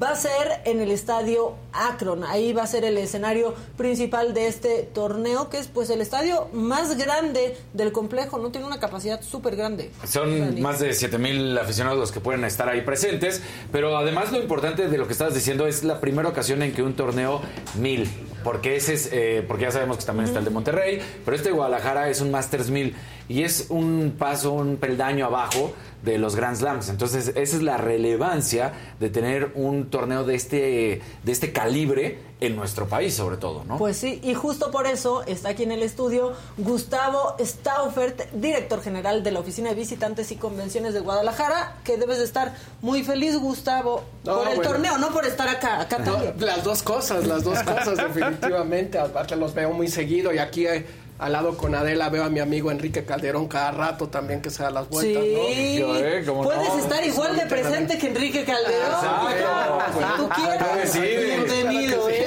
Muchas gracias. No, adem- y además no es lo único que estará pasando en Guadalajara en este tiempo, ya les platicaremos, pero son de las cosas buenas que trae el COVID y, y- y- y que nos brinda oportunidad un momento difícil, ¿no? Fíjense que el WTA Finals le tocaba a China y no lo pudo hacer. Entonces en Guadalajara el año pasado levantamos la mano y dijimos, estamos listos y les va a ir muy bien a las jugadoras. Lo hicimos y nos fue tan bien que pudimos este, acceder a un mil, ¿no? Y el mil lo estamos firmando por cinco años Y, y bueno, se presenta ahí en Guadalajara con esta estructura tan interesante que es, para no confundirnos, en el complejo panamericano, ese estadio se llama Akron. Sí, no es el de las Chivas, para no que es les el quede de las claro. Chivas, entonces no se nos vayan a ir por ahí a, No, van a las llegar Chivas y nos tarde, van a confundamos de. Por eso decíamos 7 mil para que fuera. Son 7.500 para ser exactos, pero Así es. 7 mil personas para que dijeran, ah, sí, no puede ser el de las chivas, ¿no? Porque eso es para más de 40. Pero eh, lo que estabas diciendo ahorita es muy importante, Gustavo, porque nada más para que pongamos en la dimensión la relevancia de un WTA o de un Masters 1000, es el hecho de que, por ejemplo, ni Acapulco lo ha conseguido y eso que lo está buscando. Así es, efectivamente, digo, tienen el de los hombres, ¿no? Ajá. Este, el del ATP, pero, pero el WTA y, y sobre todo que discúlpenme que lo diga, pero en Guadalajara nos, nos distinguimos por eso, ¿no? Este, Ujú. tenemos mujeres bravísimas, ni hablar de Lorena Ochoa, ¿verdad? Claro, grandes embajadoras. Ahora tener el WTA pues es sumamente importante, el 1000, pero además que nos pusieran a prueba a mitad del COVID, este, justamente con el WTA Finals, este, pues fue algo sensacional y nos tiene muy contentos. Aparte de todo lo que va a estar pasando en octubre en Es que aparte todo se volvía el doble de difícil, ¿no? O sea. Así porque es. organizar un eventote de estos, pues está cañón. Pero aparte, en época de COVID, era el doble de complicado. Sí, cuando estábamos inaugurando, bueno, planeando la inauguración y estábamos ensayando un día antes, las jugadoras vieron a los charros este, y, y Sí. invitaron a dos o tres a salir, ¿eh? Pues es que estuvo como muy no, interesante. con esos Sí, ojos tapatíos ahí los dos. Y uniformado, siempre el uniforme de charro. como no, caray, El uniforme siempre Sí, jala. sí, sí. Siempre jala. Así es, así que muy interesante. Va a estar del 16 al 20 del 17 al 23 de octubre. Eh, y, y bueno, hay que irse a dar una vuelta porque en nuestro país no hay otro lugar donde ver un mil de WTA. Más que Guadalajara. Que aparte siempre es una buena idea ir a Guadalajara. A mí, digo, yo viví mucho tiempo allá, pero a mí me encanta Guadalajara. Hay una escena gastronómica padrísima, también de moda. Y siempre hay eventos, porque me imagino que vienen más cosas. Ahora, te- te- les platico. Justamente mientras esté llevando a cabo el, el- el torneo de WTA y el Akron, a partir del 14 de octubre y hasta el 6 de noviembre vamos a tener a CUSA. Es, es la primera vez que CUSA sale de Toronto, estoy hablando de Cirque du Soleil. este, entra por Guadalajara y después viene a la Ciudad de México. Solo hay... O sea, nunca ha estado 12 fuera de... Nunca ha estado fuera de Toronto. Toronto ese espectáculo. Nunca ha estado fuera. Este, entonces vienen justamente a Guadalajara. Entonces, imagínate que vas a poder estar yendo al tenis y yendo al, al CUSA, que, que además, según nos estaban explicando, es el más intrépido de lo- todos los actos circenses que tiene el Circo de Sol. ¿no? Entonces, además de esto, se inaugura mañana el Encuentro Internacional del Mariachi. No, mira, No, que también o sea, pueden ir. que vean, también exacto. pueden ir a ver. Y, y parte de mi trabajo es ir ganando congresos, convenciones en distintas partes del Ahora, mundo. Justo esa es mi duda, o sea, porque yo, yo he estado en, en un, eh, en el abierto de Miami y la verdad es que son eventos muy grandes, muy, muy fuertes. Y mi pregunta es justo eso, están ganando varios eventos, porque este es uno, pero llevan varios. ¿Qué está pasando y qué están haciendo bien para poderlos ganar? ¿Quieres que te diga así la verdad como la pienso? Sí, sí, ponemos, venga, la receta. Claro. Nos ponemos de acuerdo todos. Los municipios, el gobierno estatal, los empresarios privados, los organismos intermedios como nosotros, y nadie le echó la culpa a nadie. Entonces, lo que nos propusimos fue justamente vamos a tomar la oportunidad que nos está brindando en este momento el COVID para demostrar todo esto y eso nos permitió ser una de, de las 12 ciudades de Best Cities Global Alliance, que, que es una alianza, una asociación para la industria de reuniones donde les estoy diciendo que está Tokio, que está Dubai, que está Singapur, que está Berlín, eh, eh, Madrid, Guadalajara, este y Houston entre entre otras, ¿no? Entonces, justamente este tipo de certificaciones y el trabajo es lo que nos ha permitido pues ir ganando este tipo de eventos, pero también transmitir nuestra cultura. Les decía, teníamos que ir a tomar de- del Mundial de Prótesis y Órtesis que se llevaba a cabo en Osaka, teníamos que ir por la por la estafeta, imagínense cuánto me costaba llevar un mariachi. Claro. Pero gracias a que existe el Encuentro Internacional de Mariachi, tenía yo el mariachi de Tokio, Y- que siempre Ah. viene al festival, lo contraté de Tokio a Osaka. Solo se sabían seis canciones porque Claro. no hablaban español. Pero con Con esas eso estaba cosas, perfecto. En una de esas hasta la repetían y ni se daban cuenta los No, y decían ojos de papel volando en lugar de hojas de papel volando, pero la Solo gente tú les te dabas aplaudió cuenta. hasta que se buena cayó el onda. estadio, ¿no? Entonces, Pero tienen aparte, perdón, Dani, eventos ya consagrados, ¿no? Porque la FIL es el Exacto. evento, El evento, es donde sí. todo el mundo quiere A estar, nivel donde los autores internacional. quieren presentar Sí. sus libros, exacto, no solo en México, sino en Latinoamérica. y que además este año la FIL, justamente para ir en tono con el, con el, con el Mundial, y va a ser muy interesante, uno de los países de Emiratos Árabes es el que es el país invitado, con todo lo ancestral que tenemos justamente en la, en la literatura del Medio Oriente, ¿no? Eh, entonces, pues va a estar el Mundial en Qatar y, y- y- y ahí al ladito vamos a estar hablando de la literatura en la FIL Mira. un mes después, que además Guadalajara es una de las tres sedes eh, eh, Para el mundialistas. Mundial de 2026. Sí, sí, sí, sí. Ahí sí en el Akron. Ahí sí. En el otro y que lo venimos trabajando. Y además yo veo que este programa de revista este, me hace reír tanto y, y- y les, y les puedo contar un chisme. Sí. Claro. Venga, y pueden chisme. decir que yo lo dije porque lo viví. Perfecto, cuenta el chisme completo. Entonces, nos, nos, nos mandan a las 16 ciudades a Nueva York para empezar a tener, imagínense, cuatro años antes las juntas de organización de destino con la FIFA. El domingo teníamos que presentar y el viernes nos dicen que teníamos cada una de las ciudades que presentara un icono de nuestras ciudades que hablara sobre el mundial. Sí. Y teníamos que viajar a Nueva York en el sábado. Entonces, imagínense lo difícil que era eso. Tengo que comenzar con Ciudad de México, ni modo. Qué mal lo hizo Ciudad de México, muy mal, Sacó a perdóname. Fonseca. Kikín Fonseca, Sí, ¿por qué? en primera no es de la Ciudad Sí. de México, que no tengo nada en contra de ¿Qué que es? ¿De él es de, de Guanajuato exactamente. de Guanajuato? Entonces, de hecho, eh, ahí está. Y mira a los Pumas, Dani, ¿eh? No, Pero- eh, eh, mira, tú sí sabes. Pero En lugar de ¿Y qué tal la goleada, Gus? ¿Qué tal la goleada? ¿Qué le vamos a hacer? Pero, o sea, lo hizo muy mal la Ciudad de México poniendo el Kikín Fonseca porque uno, no es originario de la Ciudad de México, pero dos, no es el futbolista más representativo en Ciudad de en la. Ciudad de México. O sea, tienen a Hugo Sánchez. Claro. Sí, porque Cuauhtémoc ya lo perdimos, Sí, sí, ¿no? sí, claro.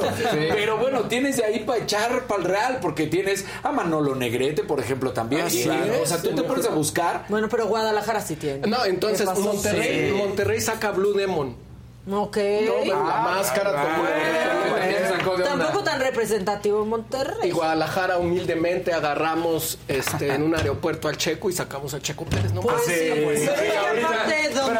Sí, y si no podía, o sea, y si no el Y Checo, estaba pues el Lorena, Canelo, estaba Guillermo, y si no Lorena. Guillermo del Claro. Toro, que a Guillermo del Toro te lo encuentras en Taco Fish, en Avenida La Paz, que sería aquí como, ¿qué diríamos? Avenida La Paz a esa altura, 5 de mayo, Ajá. algo así muy cerca, comiéndose los tacos de camarón rebozado. Pues es que es bien rico el Y mira, y taco si quieres a otro futbolista que aunque no es originario, pero hizo toda su carrera, Rafa, Rafa. Márquez, porque él es de las fuerzas básicas del Atlas. Que es un gran amigo. Y es- ¿ah? ajá, exactamente. Y el Chicharo. Y el Chicharo. Chicharo. o sea, Uy, no pero el Chicharo ese ese ya no. tema, ese El- tema, El Chicharo ya no. Pero mejor nos quedamos con. Rafa porque además lo que hizo en su historia deportiva. O sea, Guadalajara tenía de dónde escoger. Pero el Chicharo, acuérdate que es él, su papá y su abuelo. Sí, o sea, sí. finalmente es una dinastía. El abuelo materno. Exactamente, el abuelo ¿Ya menos a. Fejer? ¿A qué? ¿A Fejer de Maná? Sí, Sí, ah, sí. Oye, o sea, eh, ¿cómo? ellos son una cosa brutal en el mundo, Por ¿eh? eso digo. Pues es que mira. sí anda muy presumido Guadalajara. Sí, la verdad estamos contentos. Y, digo, eventos. y lo padre es que eh, en lo político es, es agradable el, el negociar, tanto en lo estatal como en lo municipal, aclarando que nosotros no somos un organismo gubernamental. Con los empresarios estamos pudiendo tratar. Sí, que podrían tenerla difícil, ¿no? Es Gustavo? correcto, la es verdad, ir correcto. ahí contracorriente y luchando, que como pasa en muchas otras eh, oficinas en muchos otros estados. Exacto, y cuando, por ejemplo, cuando fuimos con el gobernador y le dijimos, estos son los números por los que queremos el vuelo directo a Madrid, este, no se lo creía y hoy por hoy es el vuelo más exitoso que tenemos en el país, Aeroméxico, Sí. este, volando eh, Tiene eh, poco, ¿no? por el Atlántico. Comenzamos el año pasado, ya aumentó de 3 a 5 este, eh, frecuencias. Es que van de gana, de entrada tienen aeropuerto, que funciona. Es- eso es algo bien importante. Bueno, Digo, Si no hay bache. exacto. No, y no se tardan 13 meses en arreglar la Nos deja pista con el baches. bache, ¿no? Ahí, sobacones. O sea, sí. Y salen a tiempo. Y salen o sea, a tiempo. no, no, sí, la verdad. No, pero eso también pone a Guadalajara como pues parte de un plan, ¿no? De, ah, podemos pasar unos Claro. días en Guadalajara y de ahí Es que- nos vamos a, a Madrid. O sea, se hace parte de una experiencia. Y, y yo pensaba justo la, la- la pregunta que te hacía, porque ayer hablábamos del tema de que hay un rumor de traer olímpicos al, al, al país, ¿no? Y pues y, y justo vi- vienes ahora, nos cuentas todo esto y pues sí, o sea, hace sentido que pues una ciudad como Guadalajara, en los olímpicos, donde son ciudades, pues pueda perfilarse mucho más para algo así. Oye, nos trajimos algo grandísimo. No sé si lo puedo decir. ¿Puedo Sí, decirlo sí. como es? Venga. Claro. Ok, en México se ha hablado mucho en el fútbol de grito de puto, ¿no? Sí. Y, y la manera en que, en que se ha la- ahí abordado... sí nació lamentablemente. La manera en que se ha abordado, desde mi punto de vista, no aborda la raíz. Nosotros comenzamos abordando la raíz en 2015, que yo fui a ver a John Tancela, que es el, el presidente LGTA, que digamos que de LGBTQ son, es la Asociación de Agencias de Viaje. Le dije, ¿qué puedo hacer para tener visibilidad en las redes? Y me dijo, ve por Gay Games. No lo vas a ganar, pero ven por Gay Games. ¿Qué creen? Que sí Lo lo, ganamos. ganamos. y es en 2023 en Guadalajara, justamente un año antes, ahora en noviembre, vamos a tener el AGA, que es el Consejo Mundial. Entonces, ¿qué es más importante? ¿El gruto de puto o que nos traigamos Claro. a los 8 mil Y atletas es de un Gay gran Games? mensaje, ¿no? Y en una ciudad como. Guadalajara, que muchos pensarían Muy que es muy tradicionalista. conservadora y muy Claro. tradicional. Va a haber gay games. Va a haber Gay Games en Guadalajara. Mira, se me hace chinita Que la ya piel. los hay desde hace mucho, pero no dicen. ¿eh? También bien. Pero comenzó en, en- en 1980. Ojo, tuvimos que fundar la Federación de Gay Games Deportiva claro. Mexicana. Claro. Este, que ya va a ser su tercera edición. Entonces. son increíble todo. Volvemos a lo mismo. Está o sea, padrísimo. estamos viendo y también, oye, si, si estamos cometiendo ese error Claro. y nació ahí, pues vamos a hacer algo más grande que Claro, el grito, ¿no? exactamente, claro. Y vamos a demostrar. exacto. Pero un torneo mundial que Sí. se viene dando desde 1982 que somos la primer, el primer país, y ahí sin- sintámonos mexicanos, de Latinoamérica que trae Gay Games. Nunca había salido de Canadá, Estados Unidos, Europa y Oceanía. Y ahora viene a México y llega a Guadalajara. ¿Cuánto tiempo, Así cuántos es. días? Son 10 días. 10 días. Este, eh, a partir de, de noviembre del año que, que viene. Justo en un año. Y además la derrama económica Claro, es espectacular. claro. Es que es eso, ¿no? Lo que lo que detonan estos eventos, o sea, la FIL, la verdad los debe dejar, pero muy Oye, bien. y gracias a la ¿no? FIL somos la capital mundial del libro y no Sí. quiere estar No, presumiendo, no, pero es- es gracias a la FIL. Tienes mucho que hacer, por ejemplo, si vas y pues a Tlaquepaque. Y si vas, no, pues que a Tequila. Y que si vas, o sea, eh, que quieres la- playa, Puerto Vallarta, que todo lo que quieras, Tiene tienes la- ahí en Jalisco, parte- pero Guadalajara ha hecho las cosas en verdad de manera espectacular. Tiene la parte tradicional y una moderna, pues la gastronomía, tiene restaurantes que compiten Bueno, a nivel alcalde, internacional. Alcalde, Así el es. hueso. El ¿no? hueso, El es una nocturna también, que es fabulosa. Sí, Sí, sí, sí, la vida nocturna es. Insisto, es- con es- lo tradicional puedes tenerlo también y cosas muy, muy Pero, contemporáneas. pero, pero diste en el clave, Fausto, porque justamente como llamamos la promesa de marca de Guadalajara es tradicionalmente moderna. Este, Y así justo está, diste en el sí. clavo. Entonces yo tenía muchas ganas de venir a platicar Qué con bueno, ustedes oye, porque Pues me gusta, me gusta cómo, cómo Además es para cada uno de nosotros, ¿no? Sí, sí, sí, Para poder ir, definitivamente. que los deportes, que el espectáculo, que Maquita toda la información, los gadgets. Claro. Oye, no, pues nosotros felices de que nos visites, de que nos cuentes todo esto, más felices de que nos invites. De ¿Cuándo que estés vamos? tan presente ¿Cu- como tu amigo Sí, Enrique sí, sí. Calderón. A ver, ¿Cuándo nos vas a aquí, aquí, ahorita, ustedes díganme y los invito a la inauguración de CUSA. Otra vez, ¿Cuándo serían, es? ¿Cuándo Pero somos es? varios. ¿eh? este, No importa, ¿qué importa? Venga, hasta vamos. 10. Este, Hasta 10. Dijimos No- que no lo com- comienza el 14 de octubre. Perfecto. Pues por ahí Desde de ahorita los comprometo Iván Calderón. y ponemos 10 boletos Ya está. para ustedes. Está padrísimo. Para CUSA. ¿Por qué? Porque hay que regresar y platicar cómo Claro. está para cuando la fecha sea en México también. Pues Además, sí, pero primero es en Guadalajara. Así es. Oye, pues muchas gracias por, por la visita. Este, también Muchas se agradece a mucho cuando viene alguien a platicar y no es cuadrado y no Sí, tenemos que andar claro. sacándole con tirabuzón las palabras, tú hasta Exacto. chisme nos contaste. Entonces eso Exacto. Y si me vuelven a invitar hay muchos chismes. Ah, tú nada más dices cuándo y aquí, aquí es tu casa. El, el papá del alcalde Lemus fue de los primeros productores discográficos de nuestro país. Y te cuenta unos chismes de los ar- de los grandes artistas. Ah, pues mándanos. Entre ellos de Pedro Infante, que uno no se lo creería. Tú mándanoslo y aquí le sacamos más. más Claro que muchas sí. gracias. Muchas gracias. Gustavo, nosotros ya, pues con esto nos despedimos. Mañana va a ser viernes. Vendrá Edelmira. Qué bueno que no te tocó un viernes porque luego Edelmira nos asusta. Aunque luego podrían hacer una convención en Guadalajara de estos juguetitos que nos trae Edelmira. Ustedes tengan un buen día. Nosotros aquí mañana a partir de las 9 los esperamos todo el equipo de Adela Micha. Puesto y dispuesto para lo bueno y para lo malo que nos quieran decir. Aquí estamos hasta mañana. Con amor. Muchísimas gracias. muy-